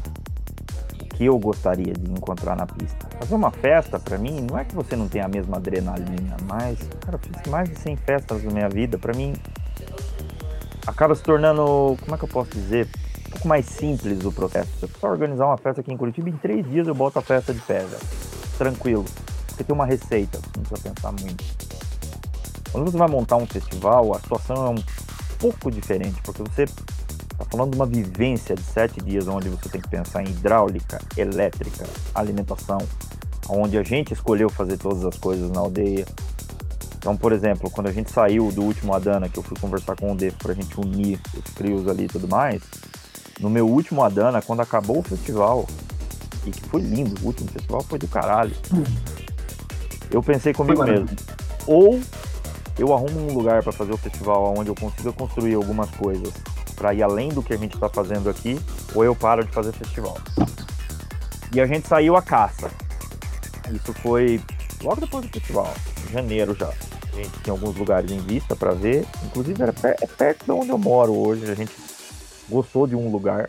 E antes de eu fechar esse lugar, eu falei com o Arthur, que é meu braço direito. Olha, vamos trocar uma ideia com o Defo. Porque a missão festival é muito grande. É muito grande, galera. É muito grande mesmo. E a gente chegou, eu troquei ideia com o Defo e eu fui jogo limpo com ele. Seguinte, entre aspas, nós temos os mesmos ideais, queremos fazer as mesmas coisas. Ou a gente casa, ou eu vou casar ali do lado. E ele de bate pronto falou: vamos casar, vamos nessa. Então, desde aquele momento, isso há dois anos e meio, quase três já, né? Atrás, a gente começou a trabalhar. Então, a primeira coisa que a gente fez foi a questão da alimentação na aldeia que era uma coisa que eu sabia que poderia melhorar, e muito. Então a gente foi, levou o nosso sistema de trabalhar com alimentação, que a gente demorou para aprender também. Quem foi no primeiro Adana viu que tinha vários estabelecimentos especializados, no segundo já era 90% a gente que fazia. E quando você Inclusive, decide, por exemplo. Saudades do crepe do Adana. e quando você decide fazer uma coisa, por exemplo, relacionada à alimentação, é bem zica fazer o rolê, saca? Não é fácil a questão de logística de alimentos, de higiene, equipamentos, procedimentos e tudo mais. Então a gente foi, a gente reformulou completamente essa parte da alimentação na aldeia dois anos atrás. Tem agora lá a pizzaria lá embaixo no Mayflower, ou as cozinhas ali em cima, é tudo cozinha profissional. A gente comprou tudo equipamento profissional na época, desenvolveu, profissionalizou um pouco mais as equipes lá e tá ainda melhor, porque a forneria do Defo, sem noção, tudo aquilo que a gente evoluiu naquele tempo agora, a gente viu que o Depo ainda aperfeiçoou ainda mais, principalmente agora com as coisas da forneria. Então, a questão alimentação está finalizada, 100%. Inclusive, o Arthur está lá na aldeia agora com os meninos que são os chefes da alimentação para ver a questão de equipamento e tudo mais. A gente já terminou todo o cardápio da alimentação. A questão de bar está todo finalizado. Vamos ver que mais. É, artístico. Estamos terminando de mexer com algumas coisas, porque. Como é que eu posso dizer? Pandemia desfalca até a seleção brasileira, velho. A gente Novidade. sonhava que não ia ser desfalcado, mas é óbvio que um ou outro ocasionamento vai acontecer. Não em sua grande maioria, mas vai acabar acontecendo, infelizmente, devido às restrições de Covid e devido a alguns artistas que optaram por não tomar vacina. A partir do momento que esses artistas optaram por não tomar vacina, nós vivemos num país onde alguns estados obriga a questão da vacinação para o cara poder entrar em eventos. Isso também vale para os artistas, óbvio. Não só para os artistas, funcionários, todo mundo é obrigado o bagulho da vacinação, é obrigado. Inclusive o público também, né? Inclusive o público. A questão do público hoje virou lei. Mas na época que a gente foi começar a divulgar o festival, foi opção nossa de dizer, não, nós vamos exigir a vacina. Hoje já é lei. Então, mesmo que a gente não tivesse falado, hoje a gente teria que cumprir. E alguns artistas que não tomaram vacinas, que tem alguns que estão tomando ainda e tudo mais, e a gente está fazendo um apanhado geral para fechar a questão do line-up final, exatamente com horários e tudo mais, vai mudar um pouquinho a coisa daquilo que foi divulgado da última vez. É, para quem está assistindo, vou dar a letra. Isso não é zoeira, não é alerta e tudo mais. Quem for precisar de transfer, corre, porque as vagas estão terminando. Hoje de manhã, um menino de Curitiba falou para mim que tinha mais, acho que quatro vagas, um negócio assim. Vou ter que comprar o meu hoje. Caralho. Quem vai precisar de transfer, por exemplo, de São Paulo, do aeroporto de Guarulhos, onde a gente vai ter uma sessão especial dentro do aeroporto de Guarulhos para você poder pegar o transfer e tudo mais, corre também, porque o Teles vai ter mais transporte saindo, mas também não tem mágica. Acabou, acabou. É... A gente está com uma prospecção boa das coisas que estão acontecendo. Hoje eu estava lidando ali com a questão do, dos workshops, fechei intervenções também. Então eu coloquei um deadline aqui. Eu tinha prometido para a galera que até a primeira quinzena de outubro eu divulgava toda a questão da programação extra pau. Vamos manter. Até o dia 15 vai estar divulgado 100%. E a gente está tomando todas as providências possíveis com relação à estrutura. Eu tive lá na aldeia, dois anos parados. Aonde o Defo mora, onde a forneria funciona, tá lindo, maravilhoso. Mas, por exemplo, lá embaixo no Mainfort precisava de um trato, porque estava parado, então a gente está fazendo umas obras meio grandes lá até, para poder fazer a pista e tudo mais. Acessos, iluminação, a gente tem um terceiro palco, que é o palco de técnica, a gente tem que fazer toda a questão da estrutura ali e tudo mais. Então a gente está trabalhando força total o nosso trio para finalizar, porque eu gosto de trabalhar tudo com muita calma, saca? E eu gosto de terminar tudo do jeito que o cronograma é feito. Esse ano é um ano abençoado. No último Adana era eu, o Arthur, para fazer tudo, saca? Para planejar cada uma das pecinhas, tirando o RH, que é a Annecy e ainda ela até hoje. E isso acabava sobrecarregando. Os meninos aqui, o Diogo, o Maurício, a Dani e tudo mais, eles cuidavam muito do artístico, mas a parte estrutural do festival caía muito para eu e o Arthur decidir. Hoje em dia, graças a Deus, o pessoal da aldeia tá junto com a gente. Então, a divisão do bolo das responsabilidades é muito maior e a gente consegue pensar em detalhezinhos que a cabeça de dois não chega, mas com dez pensando, chega mais no fino. Então, principalmente com relação à estrutura e organização, cara, vai estar um brinco o festival. Medo para vocês, velho. É o primeiro, de... e... é o primeiro na aldeia, né? Depois da paralisação. Primeiro né? na aldeia. Nossa, né? Porque gente não, não, digo o primeiro, o primeiro evento da aldeia depois da pandemia, né? Primeiro evento da aldeia depois da pandemia. Mas pra galera entender, por exemplo, o nosso CRIO, a Annecy, o Arthur, o pessoal que trabalha na alimentação, a gente tá trampando na aldeia já vai fazer dois anos. A gente já tá totalmente integrado com o pessoal lá. A gente é irmão lá, saca? Então, esse entrosamento, depois de tanto tempo, vai fazer finalmente com que a gente consiga ter um festival do jeito que a gente queria, do jeito que a gente sonhou lá atrás, quando eu fui falar com o Defo. Hoje em casa que ou eu vou casar com outro. E foi um momento bom, entre aspas, pra gente, porque assim como aqui na DM7, a gente teve tempo para planejar muitas das coisas que a gente ia fazer na aldeia, não só para Dana, mas para o ano que vem, que tá cheio de eventos também, onde a gente vai estar envolvido em grande parte deles. Então, essas mudanças estruturais já aconteceram, estão acontecendo diariamente. Cansado de comprar material aqui com a galera aqui para a gente poder fazer esse tipo de coisa. E eu acredito que nas próximas 15 dias, mais ou menos, eu pedi 10 dias para o Defo para poder organizar tudo, para eu chegar e fazer uma live e vomitar o festival inteiro para vocês de uma vez só com coisas Olha boas para alguns, com coisas, por exemplo, que tem muita gente que vai chegar e sentar a pedra. Ah, eu comprei meu ingresso, mas caiu o artista tal. Meu irmão, se eu quisesse, eu tinha feito festival há dois anos atrás, não agora. Porra, se dependesse da nossa vontade, mano. Ixi. É, não depende da nossa vontade, saca? E é um momento de levantamento. Quando eu fiz as contas do festival, quando eu começo a fazer um evento meu, galera, eu sei exatamente quantos ingressos eu preciso para pagar meu evento. É um planejamento. Agora vocês imaginem o planejamento do Adana que foi feito há dois anos atrás, onde o euro estava a 4,30 na minha primeira planilha e agora ele está a 7 reais. Meu pai amado. Aonde o dólar não estava chegando nem em 3 direito e agora ele está batendo quase 6. Aonde a nossa gasolina estava quase 40% mais barata do que está hoje. Não é só a gasolina, carne, queijo, alimento, blá, blá, vocês vão no mercado todo dia, porra. Sabe o festival tá mais caro X e tantos por cento. Então, assim, a gente teve um momento de reestruturação, de planejamento para que a gente consiga manter a qualidade, fazer a maioria das coisas que a gente sonhava em fazer e entregar um festival para ressuscitar a nossa cena, é um reset da nossa cena. Eu vou falar para vocês, galera, estou envolvido aqui com a maioria dos planejamentos dos eventos. Vai demorar pelo menos uns dois anos para qualquer festa chegar com o line-up do jeito que a gente está. por causa Eu do acredito. financeiro. Vai demorar, vai demorar. E teve contribuição de muitos dos artistas para fazer o Adana acontecer também. Sem a ajuda deles, não tinha como acontecer do jeito que a gente tinha planejado. Era impossível, sabe? Então, a gente está muito contente. Eu, eu, eu vou falar para vocês, é uma das coisas que eu mais gosto de fazer na vida, é principalmente, é, começa agora, mais ou menos, da produção do festival.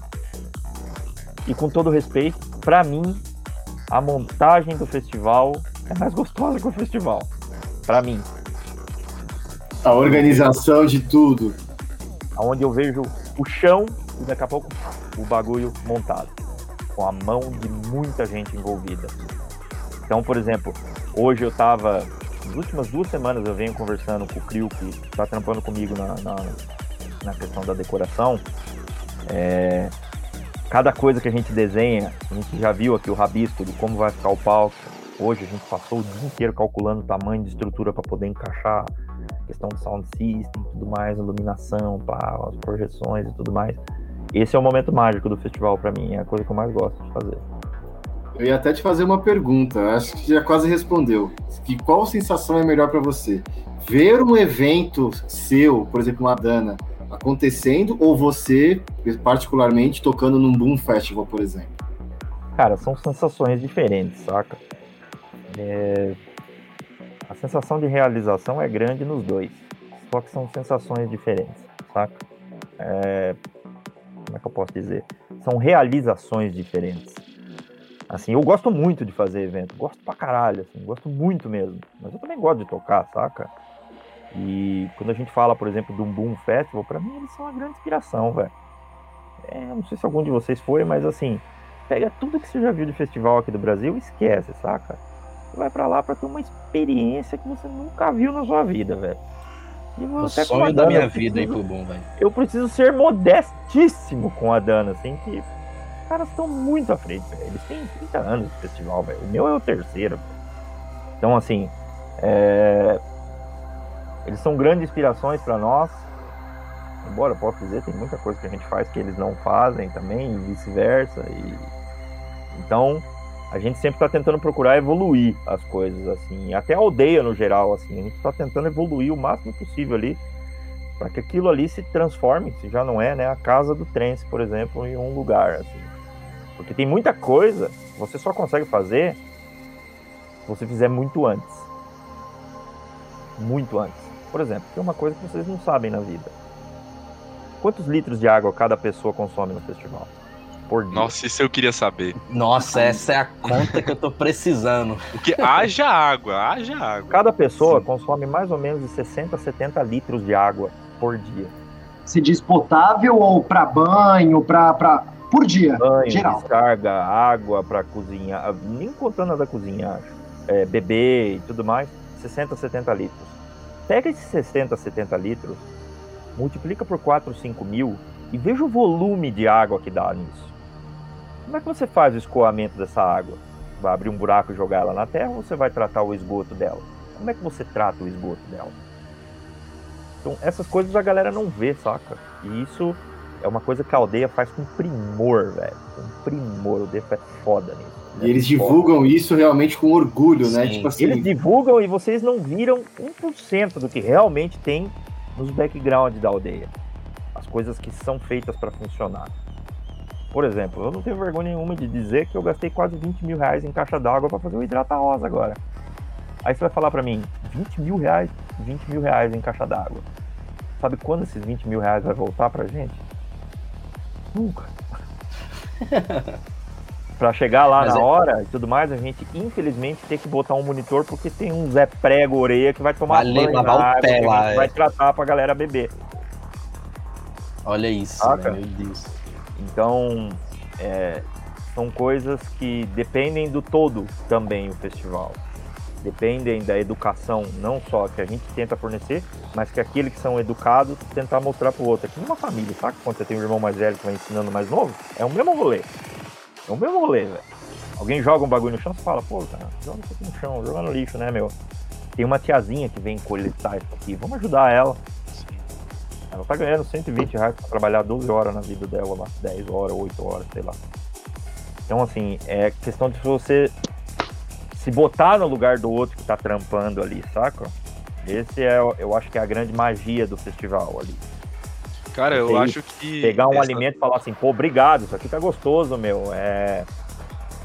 Obrigado, saca? Você ter colocado amor pelo que você tá fazendo aqui. Você poderia estar curtindo aqui comigo aqui na pista, mas você tá aí trabalhando.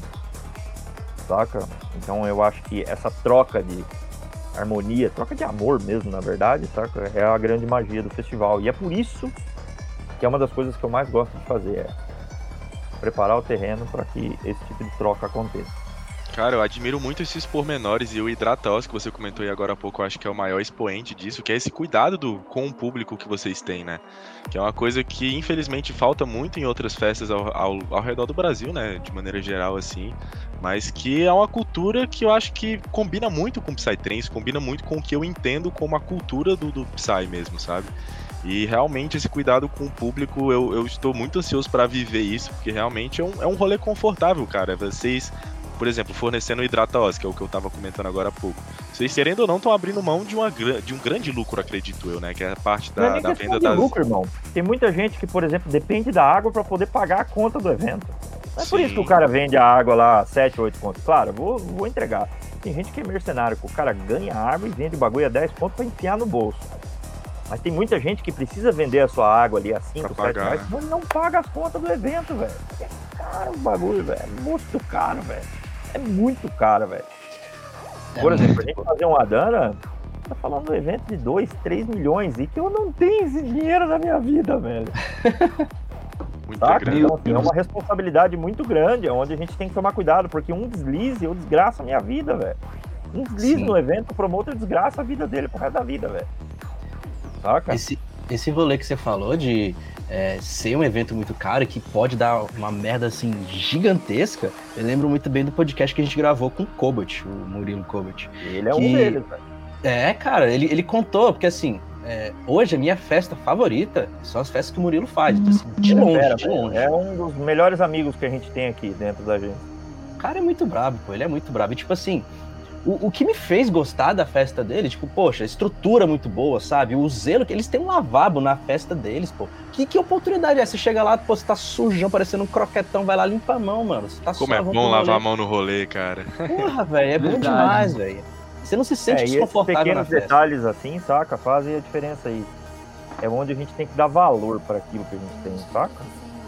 Com certeza, Marco. A gente como público, eu como público, eu posso te dizer assim que são esses pequenos detalhes que fazem o festival marcante, que fazem a- aquela vontade de voltar no, no próximo ano, sabe? São, são nessas pequenas coisas, cara.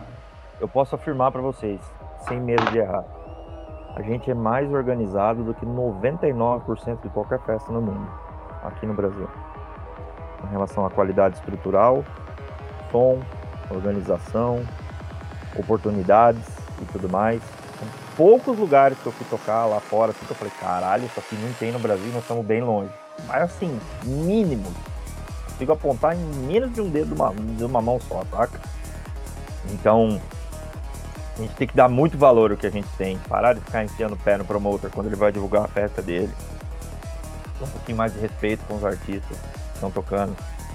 Você sempre tá pedindo o mesmo ali, sempre o mesmo, o mesmo, o mesmo, caro, caro, caro, caro, caro, caro. Sem querer, o público não consegue ver o tamanho do dano que ele tá causando pra cena quando ele fica ali martelando, enchendo o saco muitas vezes. Ah, muitas mas vezes cadê dele. fulano? Chama fulano. Ele não tem nem ideia do dano que ele tá causando. E na divulgação de outro cara ainda. Quando você começa a pensar numa reação em cadeia, se tem aquela galera, aquele bando de Zé que vai lá, encheu o saco do promotor porque ele contratou o artista X, ele divulgou e no post do, do artista X, que às vezes é bem menor, mas que também tem família, tem conta em casa pra pagar, também necessitava de um, porra, legal, um pouquinho de inspiração pra ele sentar no estúdio e fazer música igual o outro, mas não. O público vai lá e traz o Y, traz o Y, e o Y tocou semana passada num evento aqui. Por que, que isso acontece quando você para pensar no geral?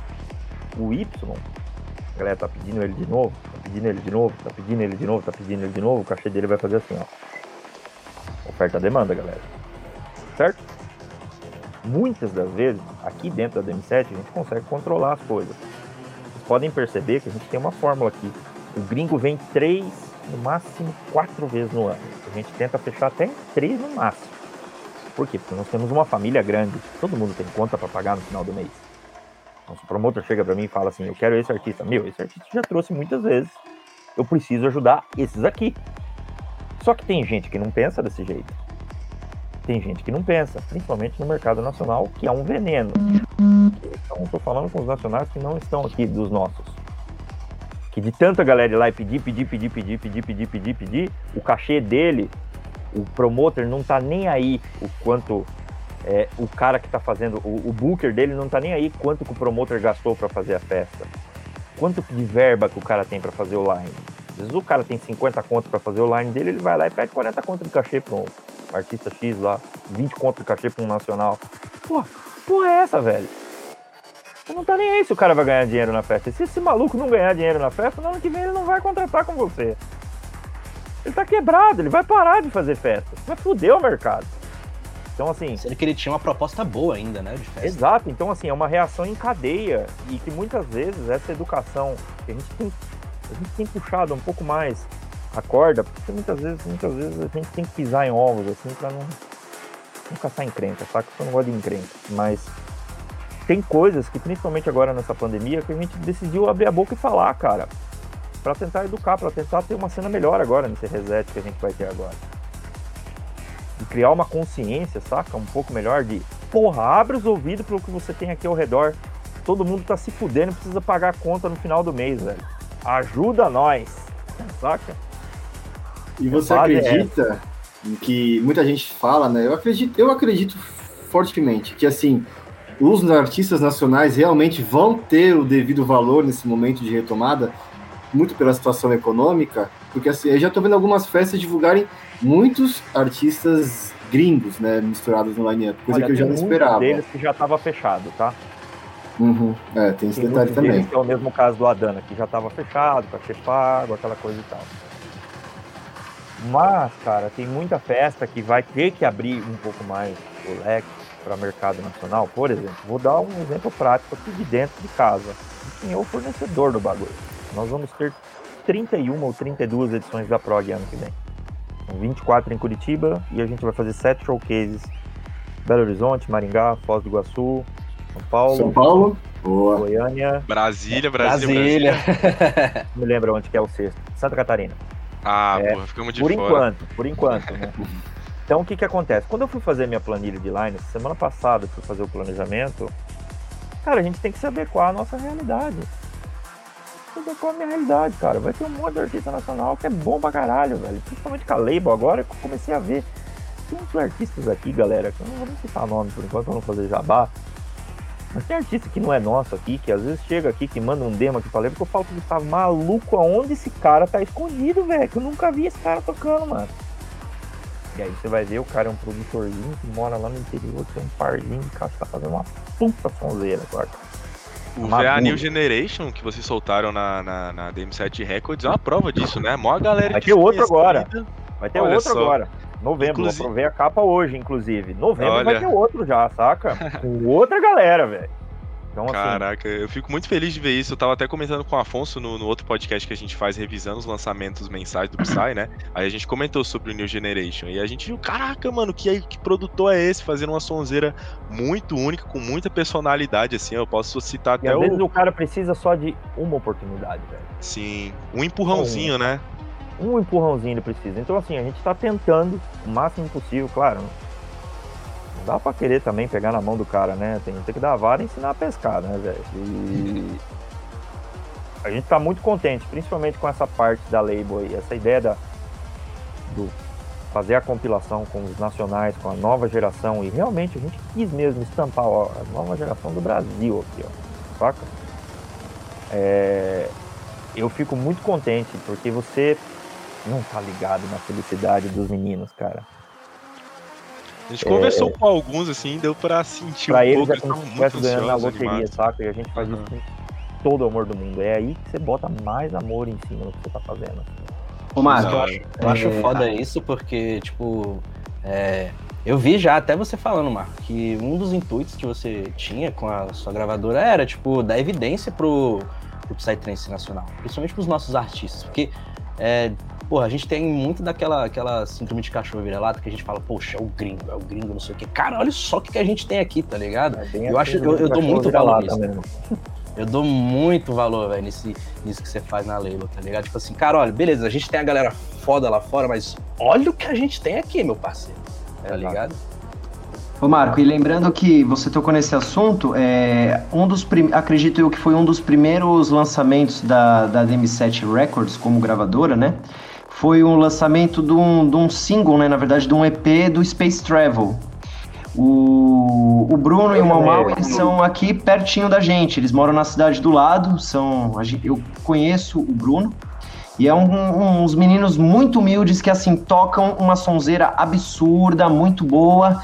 São os meninos focados, com um gosto bem refinado em, em relação à música. E, assim, nós, assim, a gente que conhecia eles, pelo menos eu, quando eu vi o lançamento deles pela DM7, cara, eu, eu falei, meu Deus, esses meninos devem estar muito felizes e, assim, merecedores, Marco, porque é, o, é muito legal ver essa iniciativa sua, de, de- do todo, cara, de vocês darem, como o Afonso disse, de vocês fortalecerem a- a cena brasileira, principalmente nesse momento tão crucial, tão difícil que tá agora, cara. É, é de, de aplaudir de pé, cara. Fiquei É, muito feliz quando vi o lançamento dos meninos. Eles eu vi eles tocando no Oz, acho. Eu vi. Vi da pista. Os moleques tocando, falei, caralho, que sonzeira desses malucos, velho. Eles ficaram no radar ali.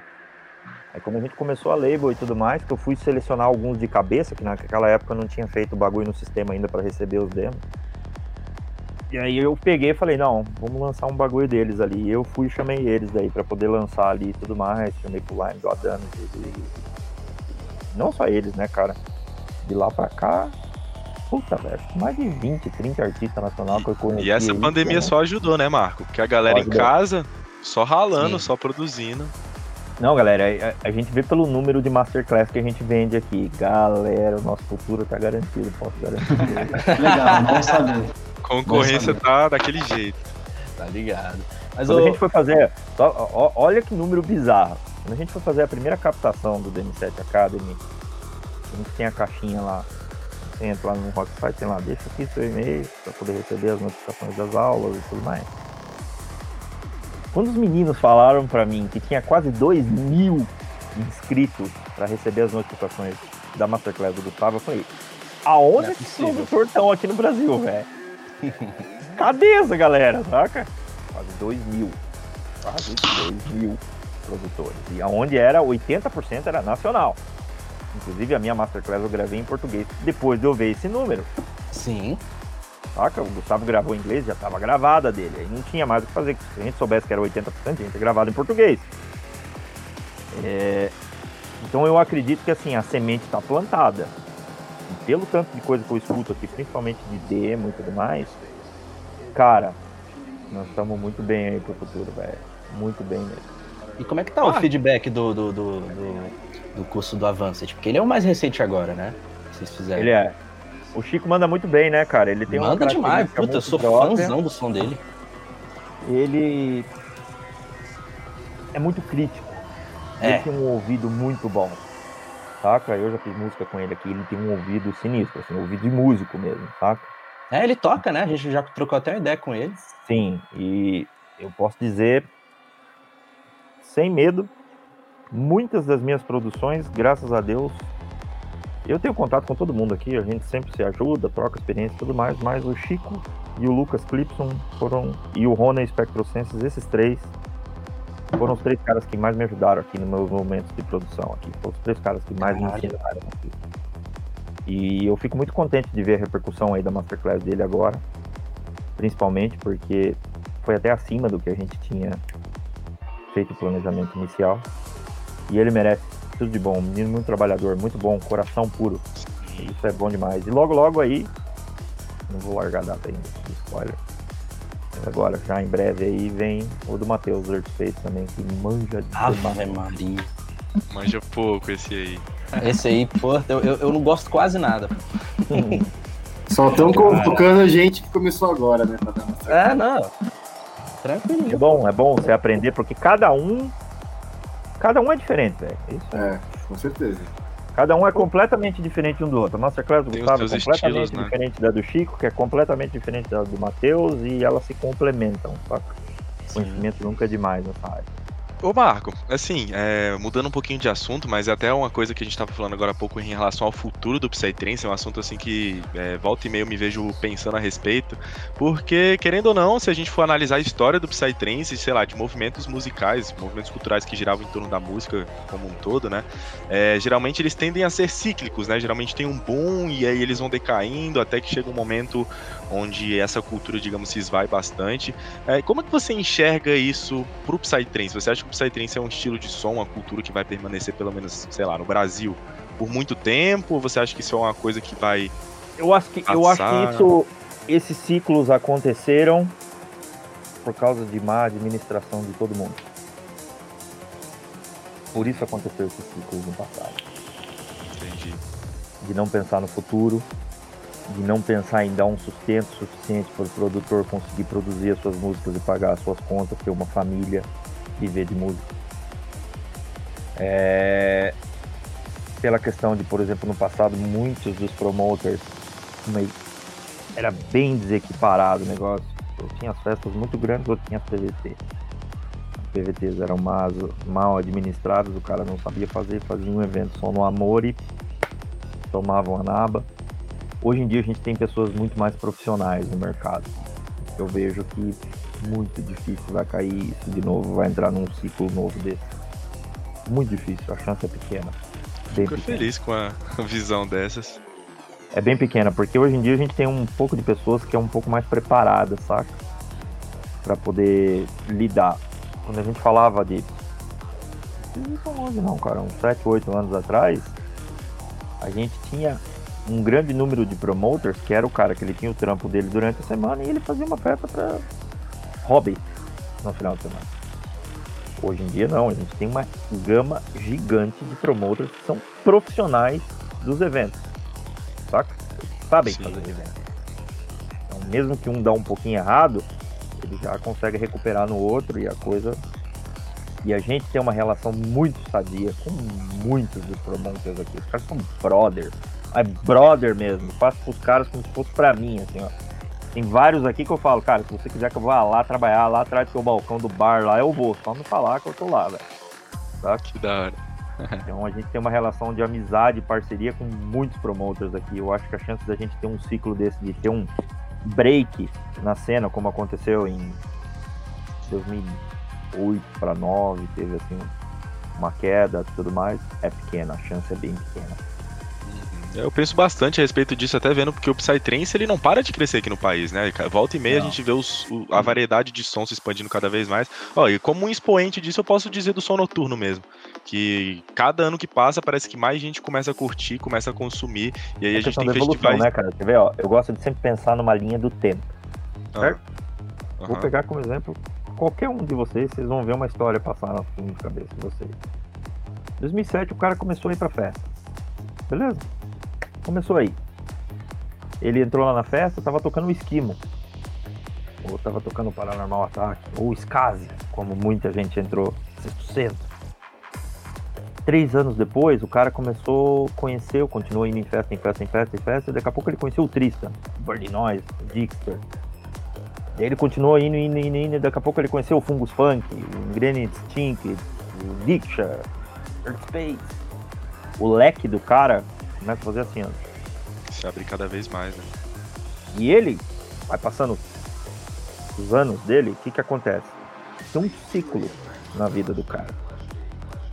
Com 16, 17 anos ele começa a gostar, com 18 ele começa a ir pra festa. Que é a época da paixão máxima do bagulho. Ele morre por causa disso.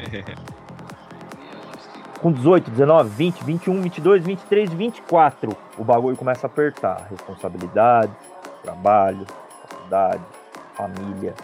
E aí tem uma peneira, que é aquele que ele vai pegar aquilo e vai seguir pro resto da vida dele. Ou aquele que era só um momento de lazer. Foi assim com a minha galera. Vários amigos meus. Deixaram de ir porque as responsabilidades da vida chamaram e não era tão importante para eles continuar indo. Mas que curtem ainda, mas não vão mais, tem filho. Essas coisas que todo mundo, todos vocês sabem.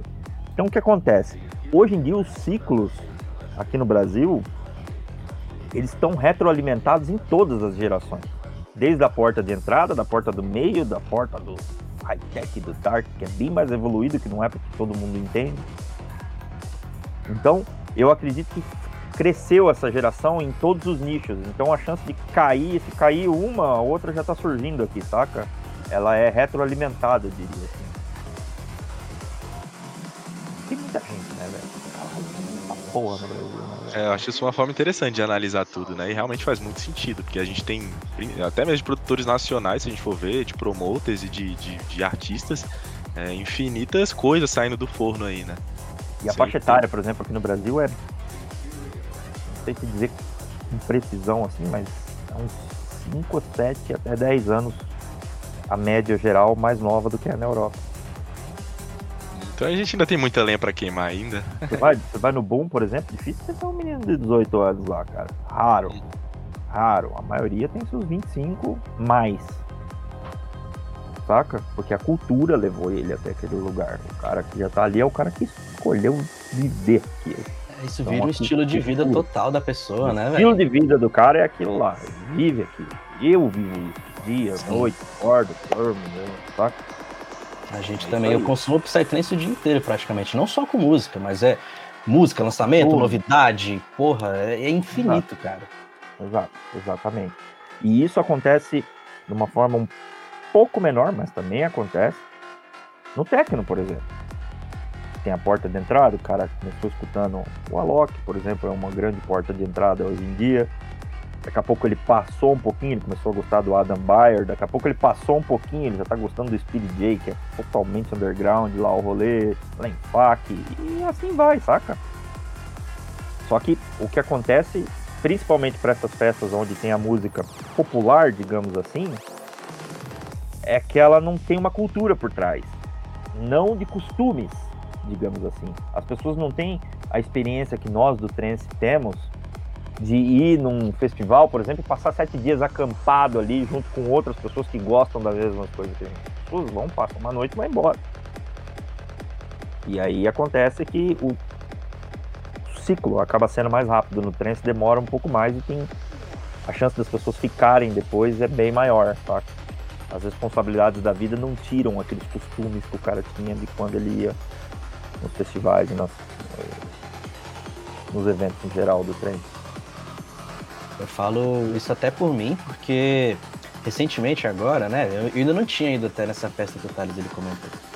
E mais ou menos o que? Um mês e pouco, eu tava. Nossa, eu tava Pô, eu tava na brochação com o Psytrance, vocês não têm ideia. Eu tava tipo assim, velho, não quero ver esse bagulho nem pintado aqui na minha frente, meu irmão. E tipo, era legal que era eu e o Thales, que a gente tava nessa mesma vibe, velho. A gente tava, pô, mano. Deu uma enjoada, né? É, velho, eu fiquei, caralho, bicho, e agora? O que eu vou fazer, né?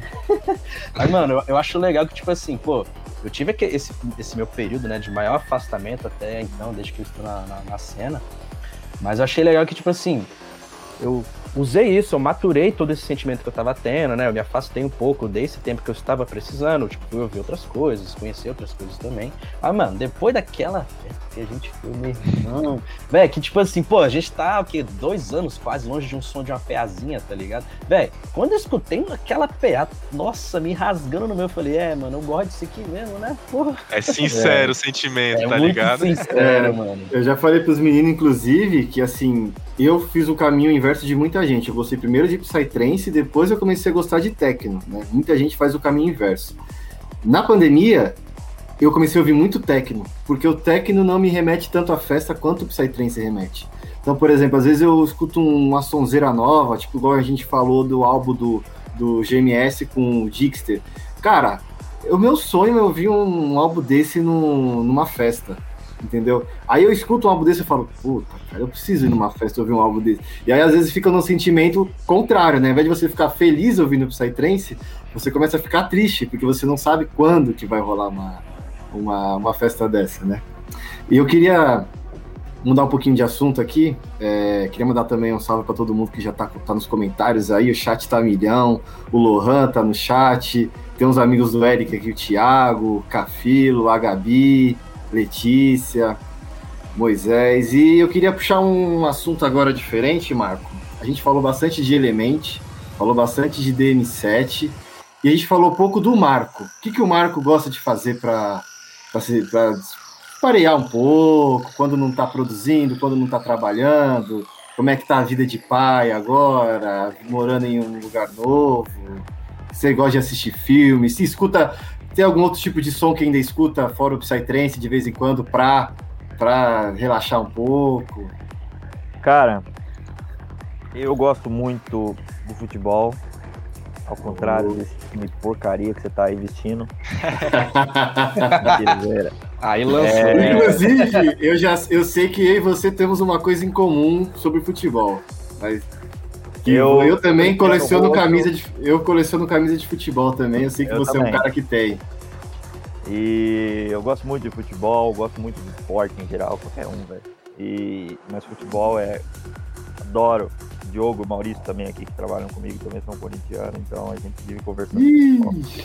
E gosto muito de cozinhar, velho. Bastante, velho. Bastante mesmo. Gosto pra caralho de cozinhar. A minha mulher também é cozinheira profissional aí, então a gente, principalmente morando no mato agora, a gente. Os skills aumentaram, digamos assim.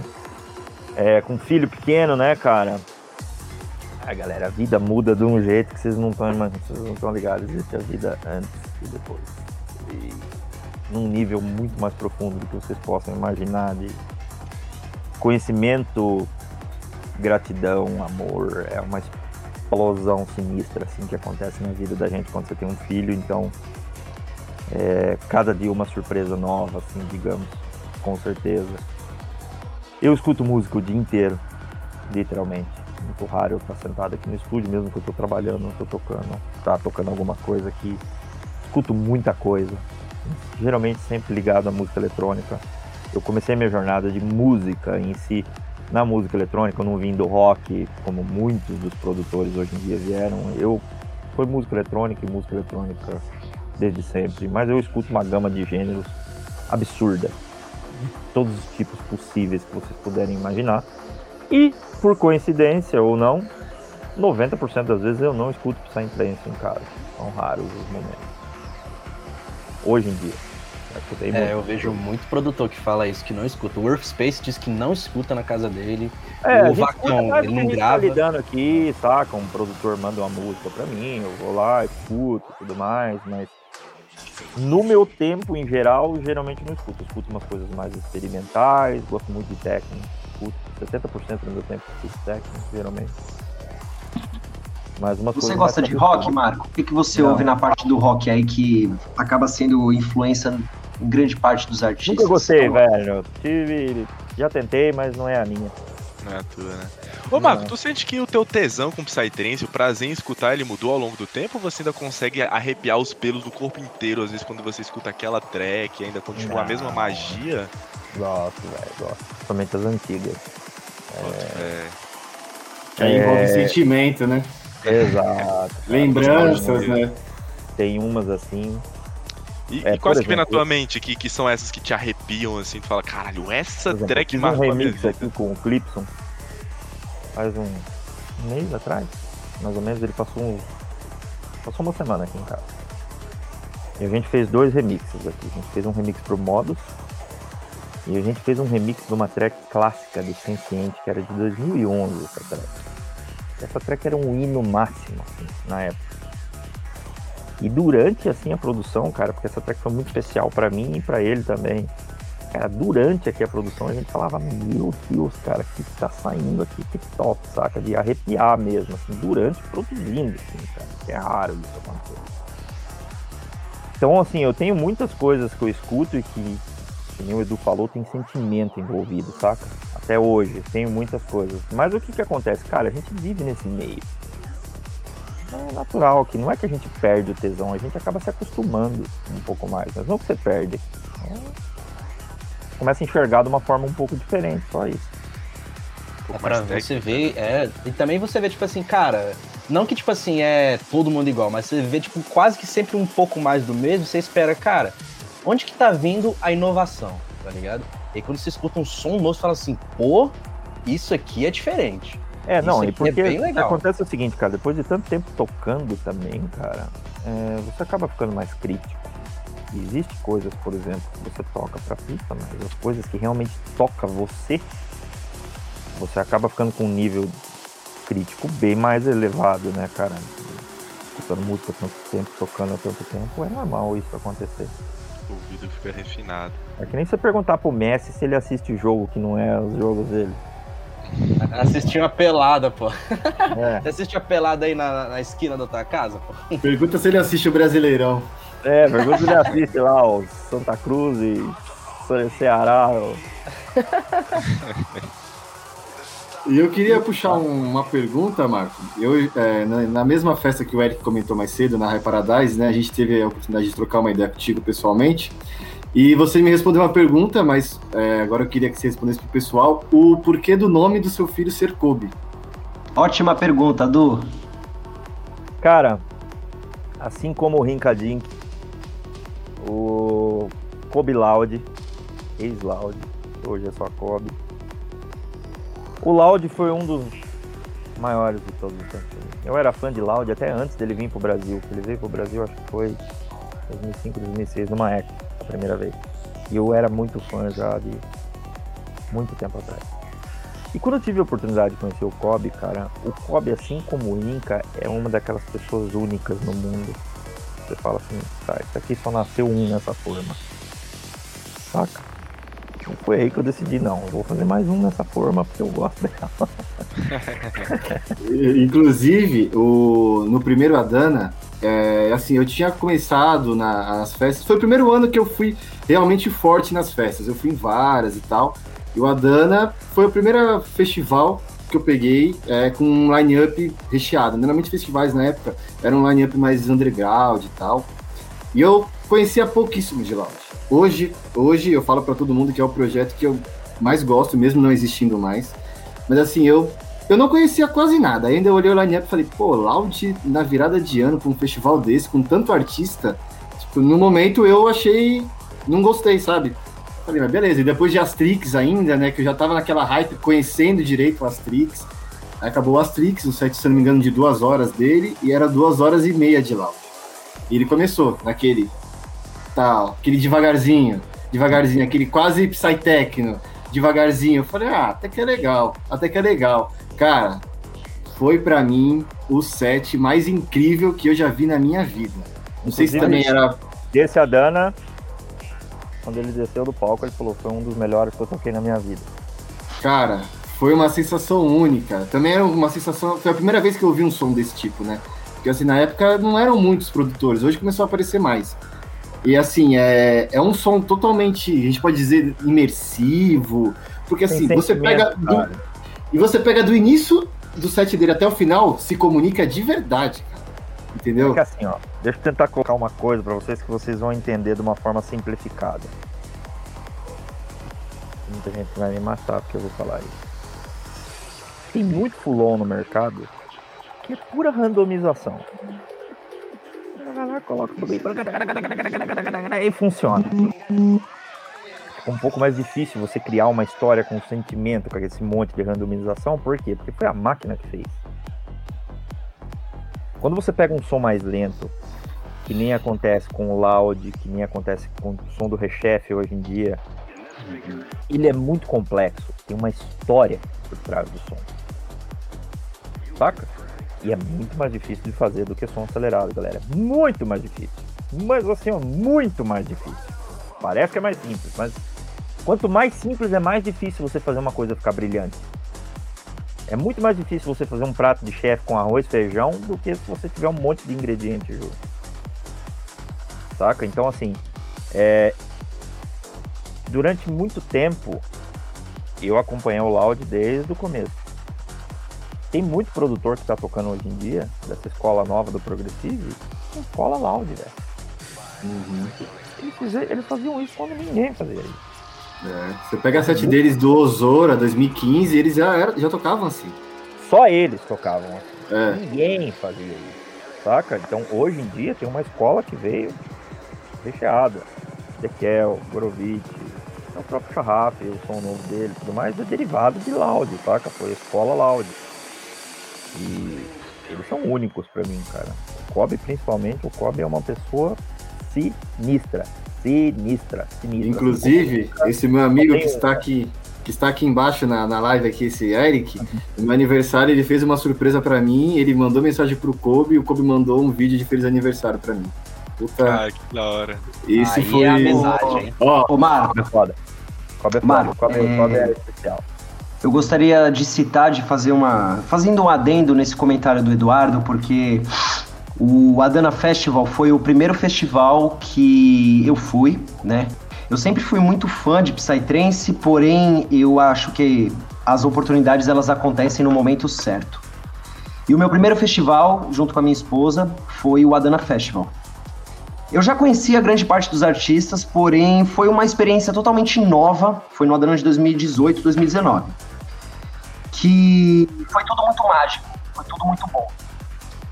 Em seis dias de festival, escolher um live de, toda, de todo o festival é impossível. Nas nossas resenhas que a gente tá com os nossos amigos, a gente consegue listar, brincando, quais foram os top 3 ou top 5. Eu, Eric, fã de Psytrance há mais de 10 anos. Eu posso dizer que o Kobe, pra mim, no Adana, foi uma experiência única. Por quê? Porque eu, eu conheci o projeto, porém não dava tanta atenção. Mas quando eu peguei uma pista do jeito que eu peguei, no festival como eu peguei, com as pessoas que eu peguei, com o clima, com a energia, eu posso te dizer com todas as, a- a- com toda a propriedade que o Kobe foi pra mim a apresentação mais marcante. Marco, eu me sentia numa savana quando ele tava tocando o set dele. Né, Du? A gente até brinca, parecia que a gente tava num, num- deserto. Era algo parecia surreal. abriu o portão da savana e todos os bichos passando. E soltou todos os bichos, parecia isso. E também, é, você falou do Rechef, cara, que é o Capitão Hulk. O que ele fez no Adana, quem estava lá, que presenciou o, o último DJ de 2018, o que ele fez na pista, como ele fechou o ano, foi algo que as pessoas que estão assistindo aqui na live, que estavam no Adana junto com a gente, que são nossos amigos, eles, eles não conseguem descrever, Marco pra gente que foi público, a energia, a, a, a seriedade no som que o Capitão Hook finalizou aquele set foi algo surreal. Que a É, gente olhava pro tocar em lado. festival assim, cara, é um pouco diferente de festa. E eu tenho assim, não tristeza, cara. É, não sei nem achar a palavra pra dizer, mas eu, por exemplo, assim, eu não tive um momento eu, Marco, no Adana, assim, onde eu consegui me conectar de uma forma plena com a pista aí. Às vezes, primeiro Adana tava num momento de vida bem complicado. No segundo Adana também foi legal tal, mas não foi aquela coisa, mas tem muitas vezes que a gente, como DJ, tem um momento que a gente, sabe, tá conversando o mesmo idioma com a pista. Eu tive um momento como esse no Mundo de Oz 2019, acho. Tava sol, final de tarde, uma coisa linda. Depois que eu toquei depois do Taikon, acho. Aquele ali foi um dos Acho que foi de mais 2018, né? Eu vi esse set hoje. 2018, ainda. acho que foi. Eu 2018, assisti esse exato. set hoje. Exato. Esse foi um dos momentos mais especiais pra mim da minha vida. Sem sombra de dúvida. Foi o dia que conectou, saca? Conectou de E a ficha verdade. caiu, né? Saca? Conectou com a pista. E a gente, como artista, tem momentos na vida da gente que a gente conecta desse jeito. Eu consigo citar uns cinco, assim, pra você, assim, que eu falo, putz, esses aqui foram especiais, assim. E tem alguns que a gente. Não que não foram especiais, mas que a gente tava um pouco nervoso, ou a cabeça tava num outro momento de vida e tudo mais, e que não conectou tanto quanto poderia conectar. Mas é normal isso acontecer, e principalmente em festival, cara. No último Adana, ó, quer ver, ó, sem vocês me falarem, eu aposto que o Pixel estava nesse top que você falou. Sim. Tava, tava. Sem, sem dúvida. Pixel, Kobe, Capitão Hulk. Pra mim foi o meu top 3, Marco. Foi, foi. O Capitão Hulk, quando ele O finalizou o set. Foi cabuloso. Foi, O foi. Foi cabuloso também. Aquele vídeo dele tocando Blaze the Fire me arrepia até hoje. É. Saca? Então, assim, tem é um momento surreal. que a gente vê, assim, que puta merda, saca? Conectou o bagulho mesmo. O do Pixel, meu Deus do céu, a vibe da pista na hora, que, que é aquilo, velho? Tava surreal. Cara, isso aí que vocês falaram, pô, é, é- é tão interessante que isso, isso atinge, tipo, não só, tipo, ah, algo que marcou, tipo, um set, né? O set que marcou, o melhor set que eu já vi.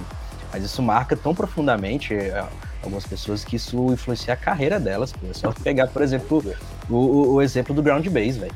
O cara, ele tava nesse, nesse set do Capitão Hulk, desse Adão.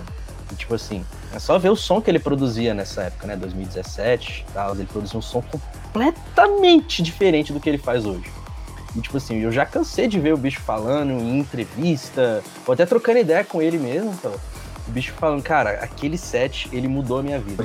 Quando ele tava naquele foi marcante, set. O Afonso. Foi. Foi, pô. Quem tava Caramba, lá foi. Eu acredito.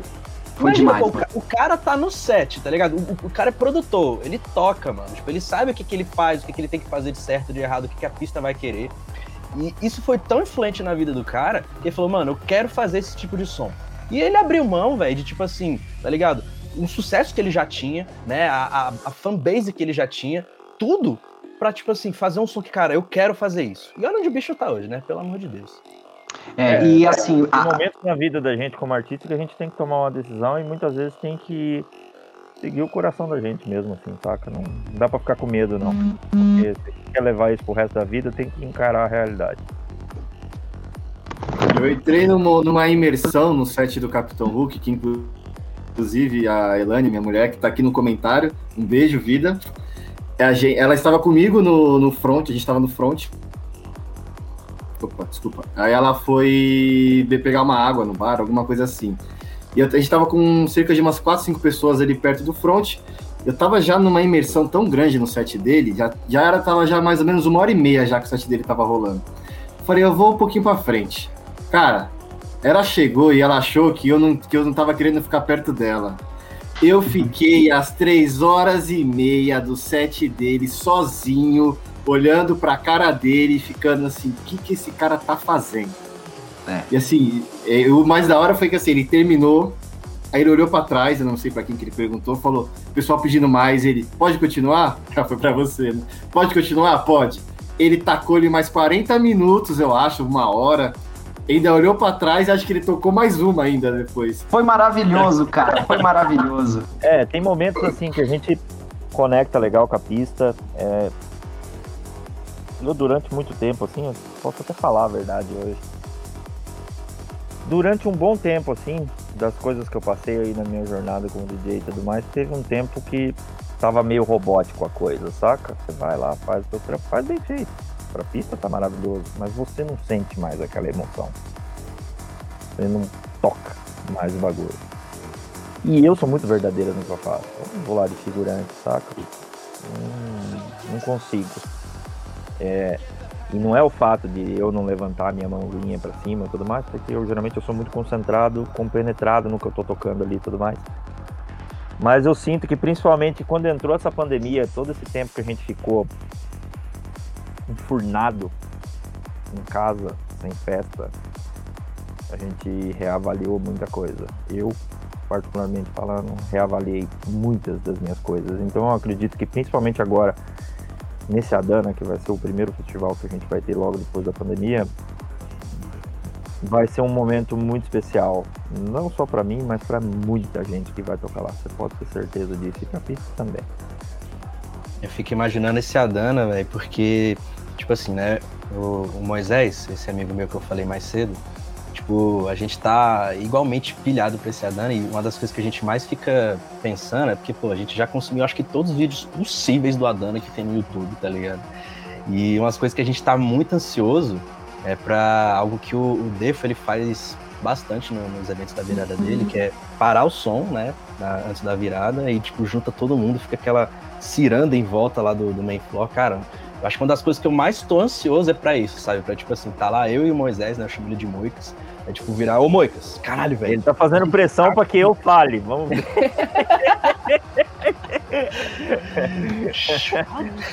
Não, mas Eu é, fico, velho, essa tá- virada, mano, vai ser meu Deus, velho. Eu, eu, eu não consigo tá preparando assim, não só a virada em si, mas principalmente as questões ali do line ali, eu pensei tudo da melhor forma possível para que a gente tenha experiências, experiências, experiências, experiências. Uma coisa eu já garanto, já posso soltar um spoiler. Nosso 31 nós vamos parar mais cedo um pouquinho.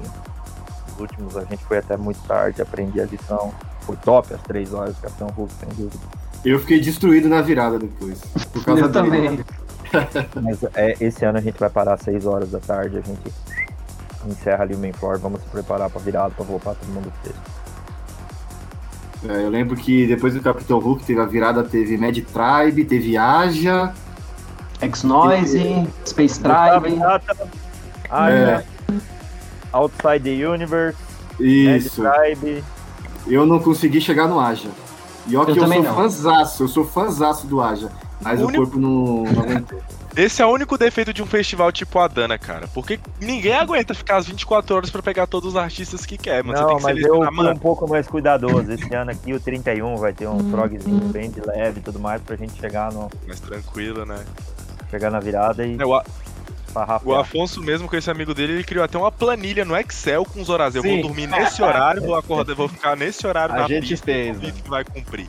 Mas É, a gente, pelo a menos gente tá fez tudo, planejando. pô. A gente fez tipo assim, ó, a gente vai ver isso aqui, aí esse horário aqui é hora de comer, almoço, descansar, não sei o que, ó, depois isso aqui dormir, aí depois já acorda isso mesmo, despertador. Festival top eu fazia isso também. Eu quando ia pra pista, muitos anos eu fui no universo paralelo, eu levava uma canetinha marca texto, abria o livrinho e falava, não, esse aqui eu vou ver, esse eu vou ver, esse eu vou ver. Esses aqui eu não posso perder de jeito nenhum. Aconteça o que acontecer, eu vou ver esses aqui se eu tiver. Esse é aquele que você rabisca forte, né? Fala, esse aqui não. Meu irmão, eu posso estar manco, mas eu não vou perder esse artista. Exato. Tem alguns que a gente tem que fazer isso mesmo.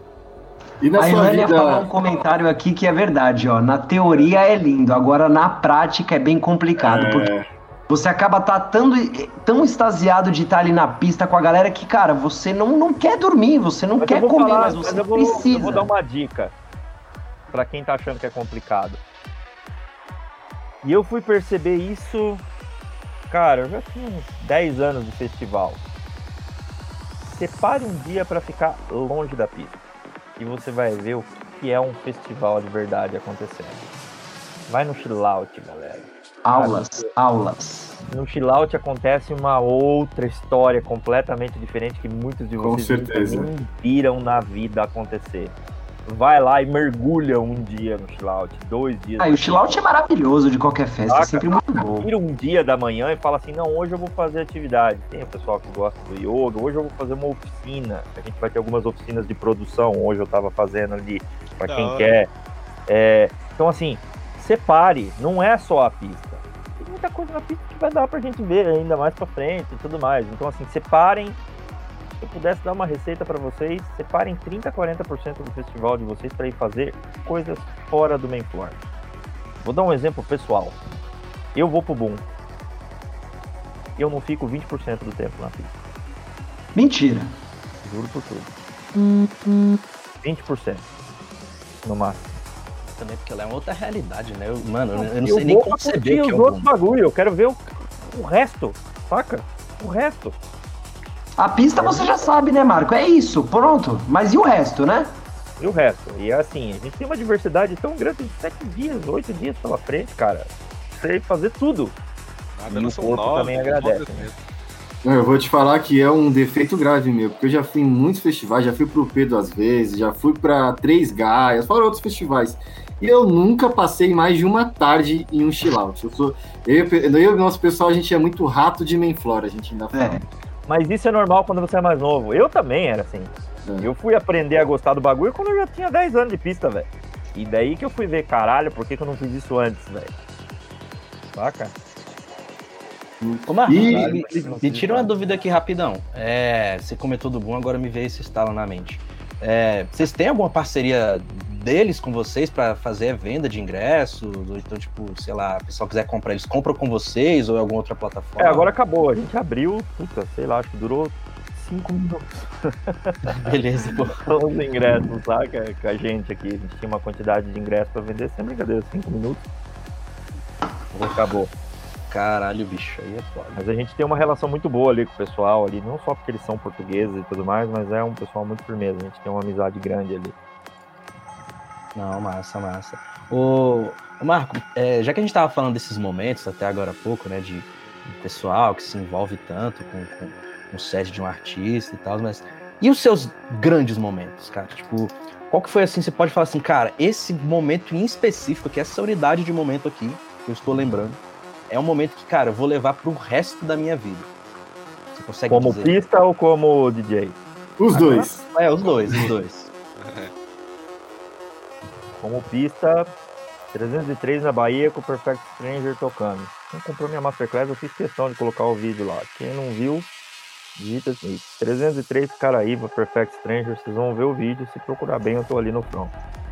É... Como pista, puta merda, velho. Tem muitos assim, cara. Mas o, o Oz de 2018 foi especial. O Boom também foi especial. O primeiro Sci-Fi foi muito especial. Tocando, você diz, né? É. Tem, teve alguns assim, que pra mim foi bem Inclusive, esse set seu do Boom, ele é gigantesco. Eu tava escutando ele hoje, eu vi, eu fiquei abismado. Falei, caraca, velho, um milhão de plays no YouTube. Isso é muita Meu. coisa pra um, pra um Eu set vou de tava meio nervoso, galera. No próximo eu vou estar mais relaxado, prometo. Mas aqui um tem uma pressão cabulosa na hora que você vai subir no palco. Eu tava meio nervoso ali. Então não deu pra curtir muito. Fiz o papel bem feito, mas eu não curti muito. Eu comigo mesmo, saca? Do, do ponto de vista de conseguir ligar a minha mente pra transportar a minha mente pra pista e tudo mais. Mas na próxima, E você ainda boa. tocou no horário bom lá, né? Eu acho que foi, de tarde lá, num no horário umas três horas da tarde, cheia lá. foi massa, lotada. foi legal. É, é uma realização diferente, assim. Copa do Mundo, saca? Sabe quando o artista vai pra Copa do Mundo? É igualzinho. Foi pras Olimpíadas. É. Ô Marco, é, eu gostaria de fazer uma pergunta. É, é, você é do casting da Nano Records? Era, Era? não Entendi. faço mais parte. Entendi. Tem um filho em casa E agora. a, a Nano Records ela faz parte de, de grandes artistas que é, da DM7 fazem parte dela, como o Gustavo, como a Tatá, o Earthspace, né? A Nano Records pra mim é uma das minhas gravadoras prediletas no, no Psytrance.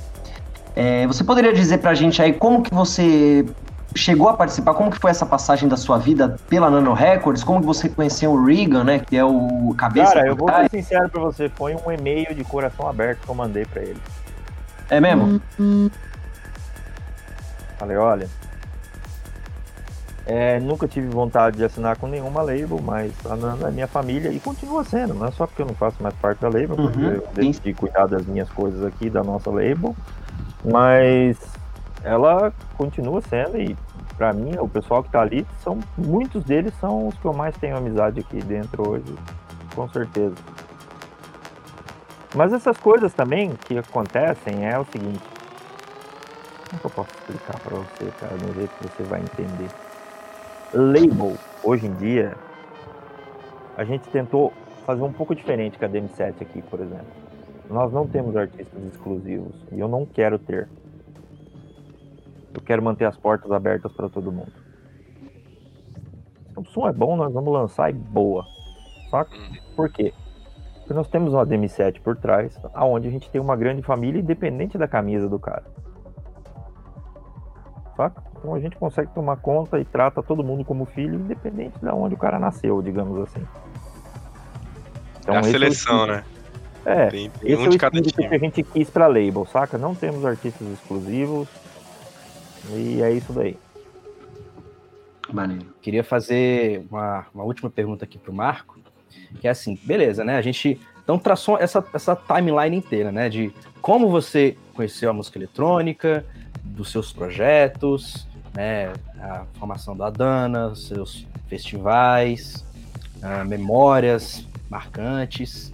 E agora a gente quer saber, cara, como que tá a previsão de futuro para os seus projetos? Seja o Element, seja a sua própria produção também.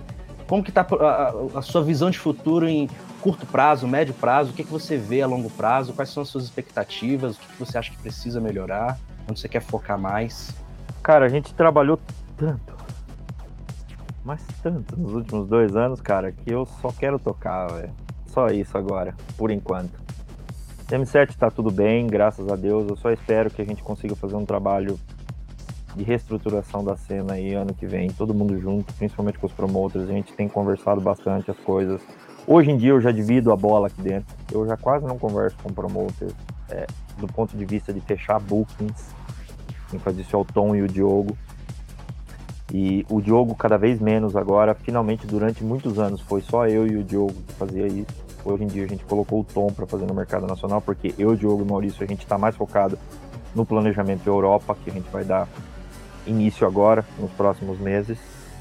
Então, como DM7, eu espero que tudo dê bem aí para essa nova jornada nossa, porque é, é uma responsabilidade bem grande para nós, é um acontecimento gigantesco pelo que a gente representa e pelo que a gente sonha é, em conseguir realizar. Pessoalmente falando, estou um pouco nervoso, porque eu tenho aqui quase 15 músicas minhas e aonde 12 delas ninguém nunca ouviu e não vou dizer que vai ser a primeira vez, mas vai ser quase as primeiras vezes que eu vou conseguir tocar ela e meu primeiro live autoral 100% assinado, eu não quis fechar antes da pandemia, quis guardar, vai ser no Adana. Então você imagine você fazer um monte de música e a sua primeira apresentação ser lá no Adana. Eu tô um pouco nervoso, confesso. Mas já tive mais. Hoje em dia eu já tô um pouco mais confiante com tudo. E, e eu espero de coração que todos nós da cena nacional a gente consiga ter um pouquinho de compreensão, um pouquinho de compaixão. E tudo isso que a gente sofreu e apanhou, todo esse exemplo contrário que muitas pessoas e figuras, principalmente do nosso governo, não preciso nem citar nomes, deu de exemplo negativo e dá de exemplo negativo para todo mundo, que a gente consiga fazer justamente o contrário, tirar os exemplos positivos de sociedade, de comunidade, de humanidade e consiga trazer isso principalmente para dentro da nossa pista. Que eu acho que é um fator fundamental e é um trunfo muito grande que a gente tem a oportunidade de fazer aí nos próximos meses já. Caramba, eu ia até falar para você dar um recado final pro pessoal, mas acho que depois dessa. É. é. Mas é isso aí, rapaziada. Eu vou fazer uma finalização aqui do, do podcast, mas antes de tudo eu queria agradecer a todo mundo aqui que compareceu. Né? A gente está aqui com 2 horas e 17 de podcast ininterrupto e é, pô, você dedicar duas horas do seu dia em plena terça-feira com coisa para fazer. Eu tenho, tô cheio de coisa pra fazer, mas eu tô aqui porque eu amo pra caralho isso aqui que eu faço, tá ligado? Eu gosto de estar aqui com as pessoas que eu tô conversando, então é, queria agradecer de coração todo mundo que veio aqui, especialmente você, Marco, por dedicar um tempo aí do seu dia, que é puta corrido, tô ligado. Mas é, por fazer isso aqui, então, velho, valeu demais por, por, ter dado essa chance e foi, foi, foi muito. É eu não sei nem descrever, cara. Não sei nem descrever, mano. Foi, foi muito foda. Vocês querem falar alguma grande coisa? Dia. Grande Quero dia. Quero dizer que hoje foi um grande dia. É nóis, galera. Tô aqui pra quando quiserem. Faço questão. É isso, cara. É foda, velho. Foda demais hoje. Hoje foi. Hoje ficou marcado, velho. Pra mim, pelo menos, ficou marcado pra caralho. Top, galera. É isso daí mesmo. É, as coisas assim não é fácil, saca? Fazer. Tô ligado que vocês um puta trampo pra fazer. Pra caralho. Tô ligado. Tô ligado qualquer, mas acredite, velho. A recompensa vem. Sim. Muitas vezes ela nem precisa ser financeira. As melhores recompensas não são as financeiras. Sim. E eu tenho certeza que a de vocês está muito em breve, se já não chegou. Ô, oh, glória. Cada semana é uma recompensa que a gente recebe aqui. É exatamente, velho. O Thales tá é. tá falando, peraí, que ele tá mudo. Ele tá mudo lá. Pô, falei mal bonito aqui, cara. eu gostaria de dar uma palavrinha, pode ser? Ah, claro, pode. Fique à vontade. Cara, é... o Eduardo é meu amigo o Eduardo é o, meu amigo mais próximo aqui na live. Eu espero tão logo conhecer o, o Thales e o Afonso nas pistas de dança. E o Eduardo é a melhor pessoa para confirmar a história que eu vou que eu, que eu vou falar aqui agora. Que para mim, como fã de, de Psytrance, poder estar tá te entrevistando, Marco, poder estar tá tendo esse papo, esse papo super descontraído é algo que, para mim, Eric, como fã seu, como fã da pessoa que você é, do artista que você é, a influência, tudo que você faz, a forma carinhosa como você trata tanto o seu público quanto eu, em todas as vezes que eu tive, as pequenas oportunidades que eu tive de te conhecer, eu gostaria de te agradecer do fundo do meu coração por você ter cedido esse tempo, por você estar tá ajudando a gente a esses tanto o Eduardo quanto aos meninos que têm esse sonho de poder levar a cultura do Psytrance, levar toda essa energia pra galera, cara. é uma honra gigantesca e talvez vai ser um dia que eu nunca vou esquecer na minha vida de estar tá tendo essa oportunidade de poder estar tá tendo esse, essas duas horas que são muito marcantes para a gente, para mim como fã. E eu gostaria de te de agradecer muito, muito, muito. Que Deus continue iluminando muito a sua vida a pessoa, o ser de luz que você é, tanto como profissional como pessoa, cara. Você é uma pessoa de uma áurea incrível, cara. Você é uma, um obrigado, ser iluminado, Marco.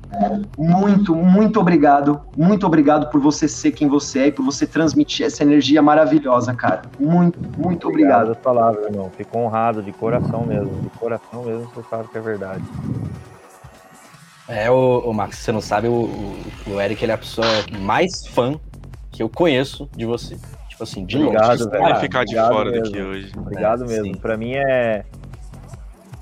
Como é que eu posso dizer, cara? Tem poucas coisas na vida que a gente faz e que. As melhores coisas na vida que a gente faz, a gente não faz esperando resposta.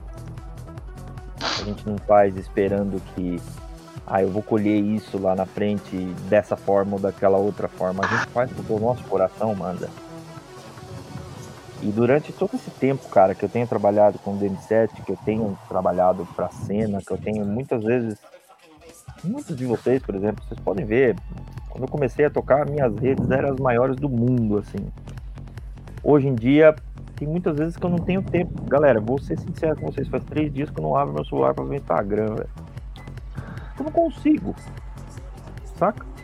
E tem muitas vezes, por exemplo, que eu tô aqui na minha casa, que principalmente agora, depois que eu vim morar no mato, principalmente depois de filho, que tem coisas que não que eu não prefiro não compartilhar, mas eu vivo e esqueço de compartilhar. Eu faço muito Então, isso. Tem muitas coisas da minha vida que eu gostaria até de compartilhar mais, de levar um pouco mais para vocês e tudo mais, é, do meu trabalho, das coisas que estão acontecendo com o DN7, muitas vezes coisas que estão acontecendo com a Dana e tudo mais. Mas eu me entrego tão fortemente de coração para que as coisas saiam e para que as coisas aconteçam. Não posso dizer de forma perfeita, mas que aconteçam das formas que eu gostaria que elas acontecessem, que muitas vezes eu deixo passar essas coisas da exibição, de estar ali no front e tudo mais. Tem muita gente que acha que eu sou bravo pra caralho, só porque eu sempre tô sério e tudo mais. Mas é justamente o contrário, velho. Então, para mim, a maior alegria que eu tenho na minha vida a minha vida mesmo, de fazer o que eu faço, de viver por isso aqui, é saber que eu plantei uma semente, como a do Eric, por exemplo. A semente, por exemplo, que eu está plantada, que foi regada, quem sabe por mim, ou quem sabe pelo Oli Space Tribe, ela vai florescer amanhã, dela vai cair 5, 10 frutos, e desses 10 frutos, mais 10, mais 10, mais 10, mais 10. Então, é, é muito importante que nós, como comunidade, principalmente da comunidade trance, a gente pense que a gente não é mais um. Se você está fazendo a diferença na vida de uma pessoa, você pode estar fazendo a diferença na vida de um milhão de pessoas. Você nunca sabe o dia de amanhã. Então, o nosso exemplo, a atitude que vocês têm, por exemplo, trazer aqui e mostrar que nós, artistas, somos artistas, mas a gente é igual a todo mundo, cara. A gente é ser humano também. E isso é muito mágico. E é uma das coisas que veio na pandemia. Eu, quando eu comecei a fazer o Psy Talks ano passado, eu tive que dar um pause agora, porque geralmente o bagulho tá bem louco agora. Assisti Mas- todos. Foi justamente tentar trazer um pouquinho do humano pra galera. Mostrar, ó, isso aqui é um humano aqui atrás, saca? Não é aquela coisa que você olha lá em cima do palco que muitas vezes você vê, não, o cara é inatingível. Não, ele é um humano. Saca? Então, é, eu acho que a gente tem que dar graças a Deus que na nossa comunidade a gente tem a oportunidade de tocar num festival, por exemplo, e dar um rolê na pista. Tá ali junto com vocês, cara. Eu não tinha isso na minha época. Nunca vi, velho. É, o Adana foi o primeiro evento que eu fui que eu tive esse, esse contato. O Kobe passou na minha frente, eu lembro até hoje. Eu foi antes do set dele, senão eu ia dar um abraço nele. Exato, saca? Então é a oportunidade que a gente tem de estar ali com as pessoas que a gente gosta, que a gente ama. Então a gente tem mais aqui plantar o bem, fazer a diferença, emanar amor e dar o que a gente pode, cara. Porque essas coisas são de graça, né, cara? Vem do coração mesmo, velho. O cara falou e tudo, velho. Eu acho que Eu não tenho nem palavras para poder depois. É que é mais a realização de um sonho também, sabe, Afonso? A gente, quando a gente é muito fã, Sim. só ouvir Psytrance não, não basta, entendeu? Não basta. E hoje, depois de dois anos que a gente criou a conteúdo eletrônico, que o Eduardo me ajudou, hoje a gente chega aqui, cara. Eu tô entrevistando, tô batendo papo com o meu ídolo para o mundo inteiro ouvir, e pra isso, para mim, isso é. Não, é eu nunca vou esquecer esse dia. Nunca. E tem que se emocionar, né? Galera. E que seja o primeiro de muitos para todos vocês, velho. Com certeza. É isso. Bom, rapaziada, bom, já que a gente fez o encerramento, eu vou puxar aqui a parte que todo mundo aqui desse podcast, desde que ele foi criado, cobra a gente mais do que tudo. Mais do que o próximo podcast, eles cobram as indicações de música. Ah, vocês acharam que eu ia esquecer depois de duas horas e meia? Não ia, não ia, porque depois eu que sou cobrado, tá ligado? Então, já pra não ser cobrado, eu vou começar fazendo essas indicações aqui. E Thales, tu tá na mira, minha mira, meu parceiro. Tu vai ser o primeiro. Olha só, você é o primeiro. Vai, vai ser o primeiro. Eu tava em dúvida no que eu ia indicar hoje, cara. Eu tava em dúvida entre o último EP do Dribble, é, uma música dele que eu gosto muito, mas como hoje é um dia especial, eu quero mostrar pra galera que tá acompanhando esse podcast uma música que é aquela música que para mim, tipo, toca na alma. Quando eu escuto, eu arrepio tudo. E tenho certeza que pelo resto da minha vida sempre vai ser uma música muito nostálgica, até desse momento que, que eu tô vivendo hoje, esse momento de pandemia. Essa é uma música que conversa muito comigo e é um Psytrance.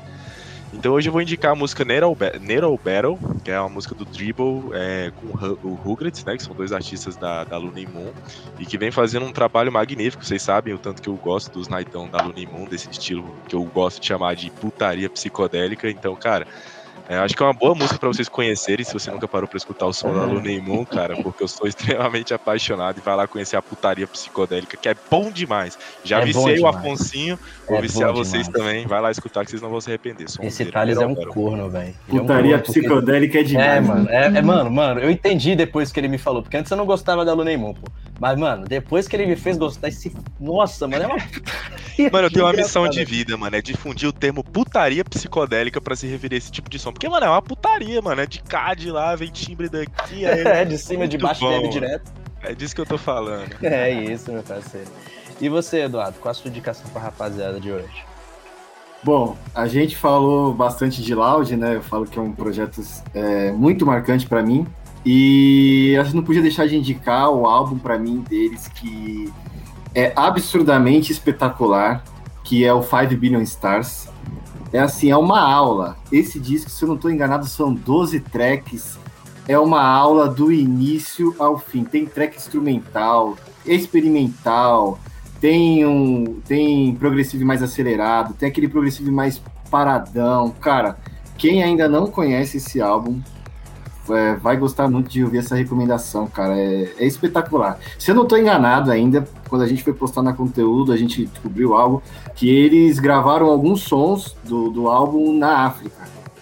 Entendeu? Não sei se foi uma track específica, foi a África 101, ou se várias tracks, mas assim, vale muito a pena. É uma aula, de, é uma aula total, cara. É, isso aí, indicação. Eu vou escutar até hoje essa indicação que você mandou, porque eu não conheço tanto Loud assim. Então vai Pô, ser cara, pra hoje, sim. meu parceiro. E você, Ericzão, meu querido, qual que vai ser a sua indicação para hoje? Alô? Alô? Eric? É. Oi. Ah, e aí, oi, oi. parceiro de boa? Qual vai ser sua indicação eu vou... hoje? Cara, eu vou é, recomendar toda segunda-feira, nós da Conteúdo Eletrônicos, nós recomendamos um disco e esse disco que eu vou recomendar hoje é um disco muito especial que marcou bastante a, a minha entrada no Psy. Foi lá em meados de 2006, 2007, que foi o disco do Alien Project, chamado Activation Portal. Foi o disco lançado pela H2O Records, que é a gravadora do Alien Project, com o Space Cat e com o Quadra.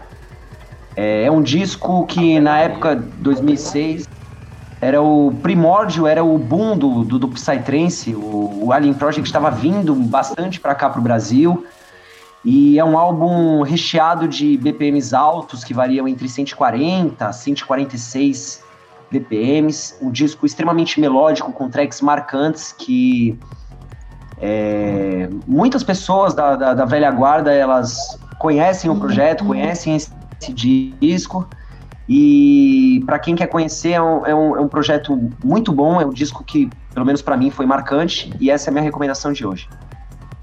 Show, show de bola. Essa foi a recomendação é, de ontem na conteúdo. Sim, eu Essa semana, dessa isso, semana. Isso, E você, Marco, qual que vai ser a sua indicação pra galera?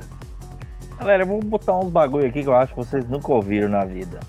Pode botar. Ah, vamos lá, vou dar São três. desses que a gente gosta. É esse que eu É. quero. Vocês vão escutar É o desses álbum que, a- do que a lixo- gente gosta. Vocês vão escutar o álbum do lixo chamado Free Fall. Que é de 2000 Não, esse álbum é maravilhoso, mano. fudido esse álbum. Qual é o nome do artista? Não, esse Lixo. álbum é incrível, cara. Lixo L- Free Fall. L-I-S-H. Entendi. Tá? É incrível É. esse projeto. Puta Tem um cara. outro também que é muito bom também, que é o Taikon 2AM. Taikon 2AM. Ah. Pô, esse álbum é maravilhoso. E se vocês querem escutar um Esse é incrível, hein, Du? fora da caixa, tem um cara chamado Max Cooper. Eu já ouvi falar desse O maior cara. gênio que tem, cara, na música pra mim. Ele é um, assim... ah, ele é sinistro. Ele é do Psytrance? Ele não é do Psytrance, mas ele é mais psicodélico que muita gente. cara. Eu já ouvi falar em alguma coisa desse cara. Tem um live dele no YouTube que é. Ver, ó? Max Cooper. É, é num teatro que ele fez uma projeção sinistra agora. Barbarian, acho que é o nome. Ó? Eu vou colocar o nome certinho. Max Cooper, essa aqui já, já tá anotada. Já tá salvo aqui. Já. Aqui, ó. Max Cooper Live at the Barbarican. Tipo assim, é uma viagem musical sem tamanho, saca? Assim, ele é cabuloso, é um dos caras que eu mais gosto, assim. Ele. Irado. Quando vocês verem esse live aí, ele é o cara que produziu tudo, inclusive a parte do VJ. Ele toca com dois, três computadores, onde ele faz os loops de vídeo, onde ele faz a música, onde ele faz a projeção, ele faz tudo. Então você vê que é uma Caralho. imersão audiovisual, sonora, completa no bagulho. assim. Que foda. Vou assistir esse conteúdo. É, eu vou dar, uma- vou dar uma ligada nesse daí. Um outro também, vamos lá, vou colocar mais um aí. Mas bora, manda. Dá-lhe indicação aí, ó. Se- O importante é ser boa. Eu vou passar um negócio pra vocês que é uma das coisas, por exemplo, assim, de coisas diferentes que eu escuto, assim. Tem um, chama... Tem um cara também chamado é, B. Svensson. E esse maluco também é B. E. Svensson, com W. Também escutem também. Esse é o tipo de coisa que eu escuto, por exemplo, durante a minha semana. Da hora. Porra, vou. Som mais calminho, né? Sim. É sinistro. Tipo, é aquele que é mais viajante que Loud, Capitão Hulk e todo mundo junto. Ave Maria. Teve Ótima set desse propaganda. cara. Teve set desse cara na Circle, aquele canal lá do YouTube? Teve. Teve. Ah, eu sabia. Só Muito É. bom. boto fé. O cara, o cara é cabulosão, assim. Bom, eu vou então pra última indicação de hoje, né? Vou perguntar aqui pra Afonso. E Afonso, o que que você vai indicar hoje? Caralho, velho, achei que você não ia perguntar nunca, hein? Otário. Bom, a minha indicação de hoje vai ser uma homenagem pro Oli, né? Eu tô usando a blusinha do Mad Drive hoje justamente por causa disso. Vai ser o último álbum dele, o Space Between Atoms. Sinistro. É, sinistro, sinistro, sinistro. Eu acho que eu- eu- esse ano, pra mim, um CD disparado, de longe, assim, o, o melhor que eu escutei.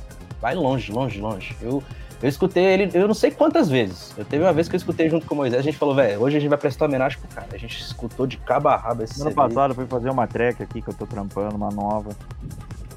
A gente sempre tem o que a gente chama de track referência. Você escuta e você fala assim, nossa, a mix dessa track tá cabulosa demais. Eu puxei uma track do álbum do Space Tribe, eu ainda falei pro Gustavo, eu falei, cara, a mix dele nesse álbum tá surreal. E o Gustavo falou, é, valeu, porque é o último que ficou, Sim, é o legado. Tá tudo ali. o cara deixou um legado, uma história pra gente, velho. Legado, cara. Sim. Bom, Como rapaziada. pode, né, cara? É, o cara.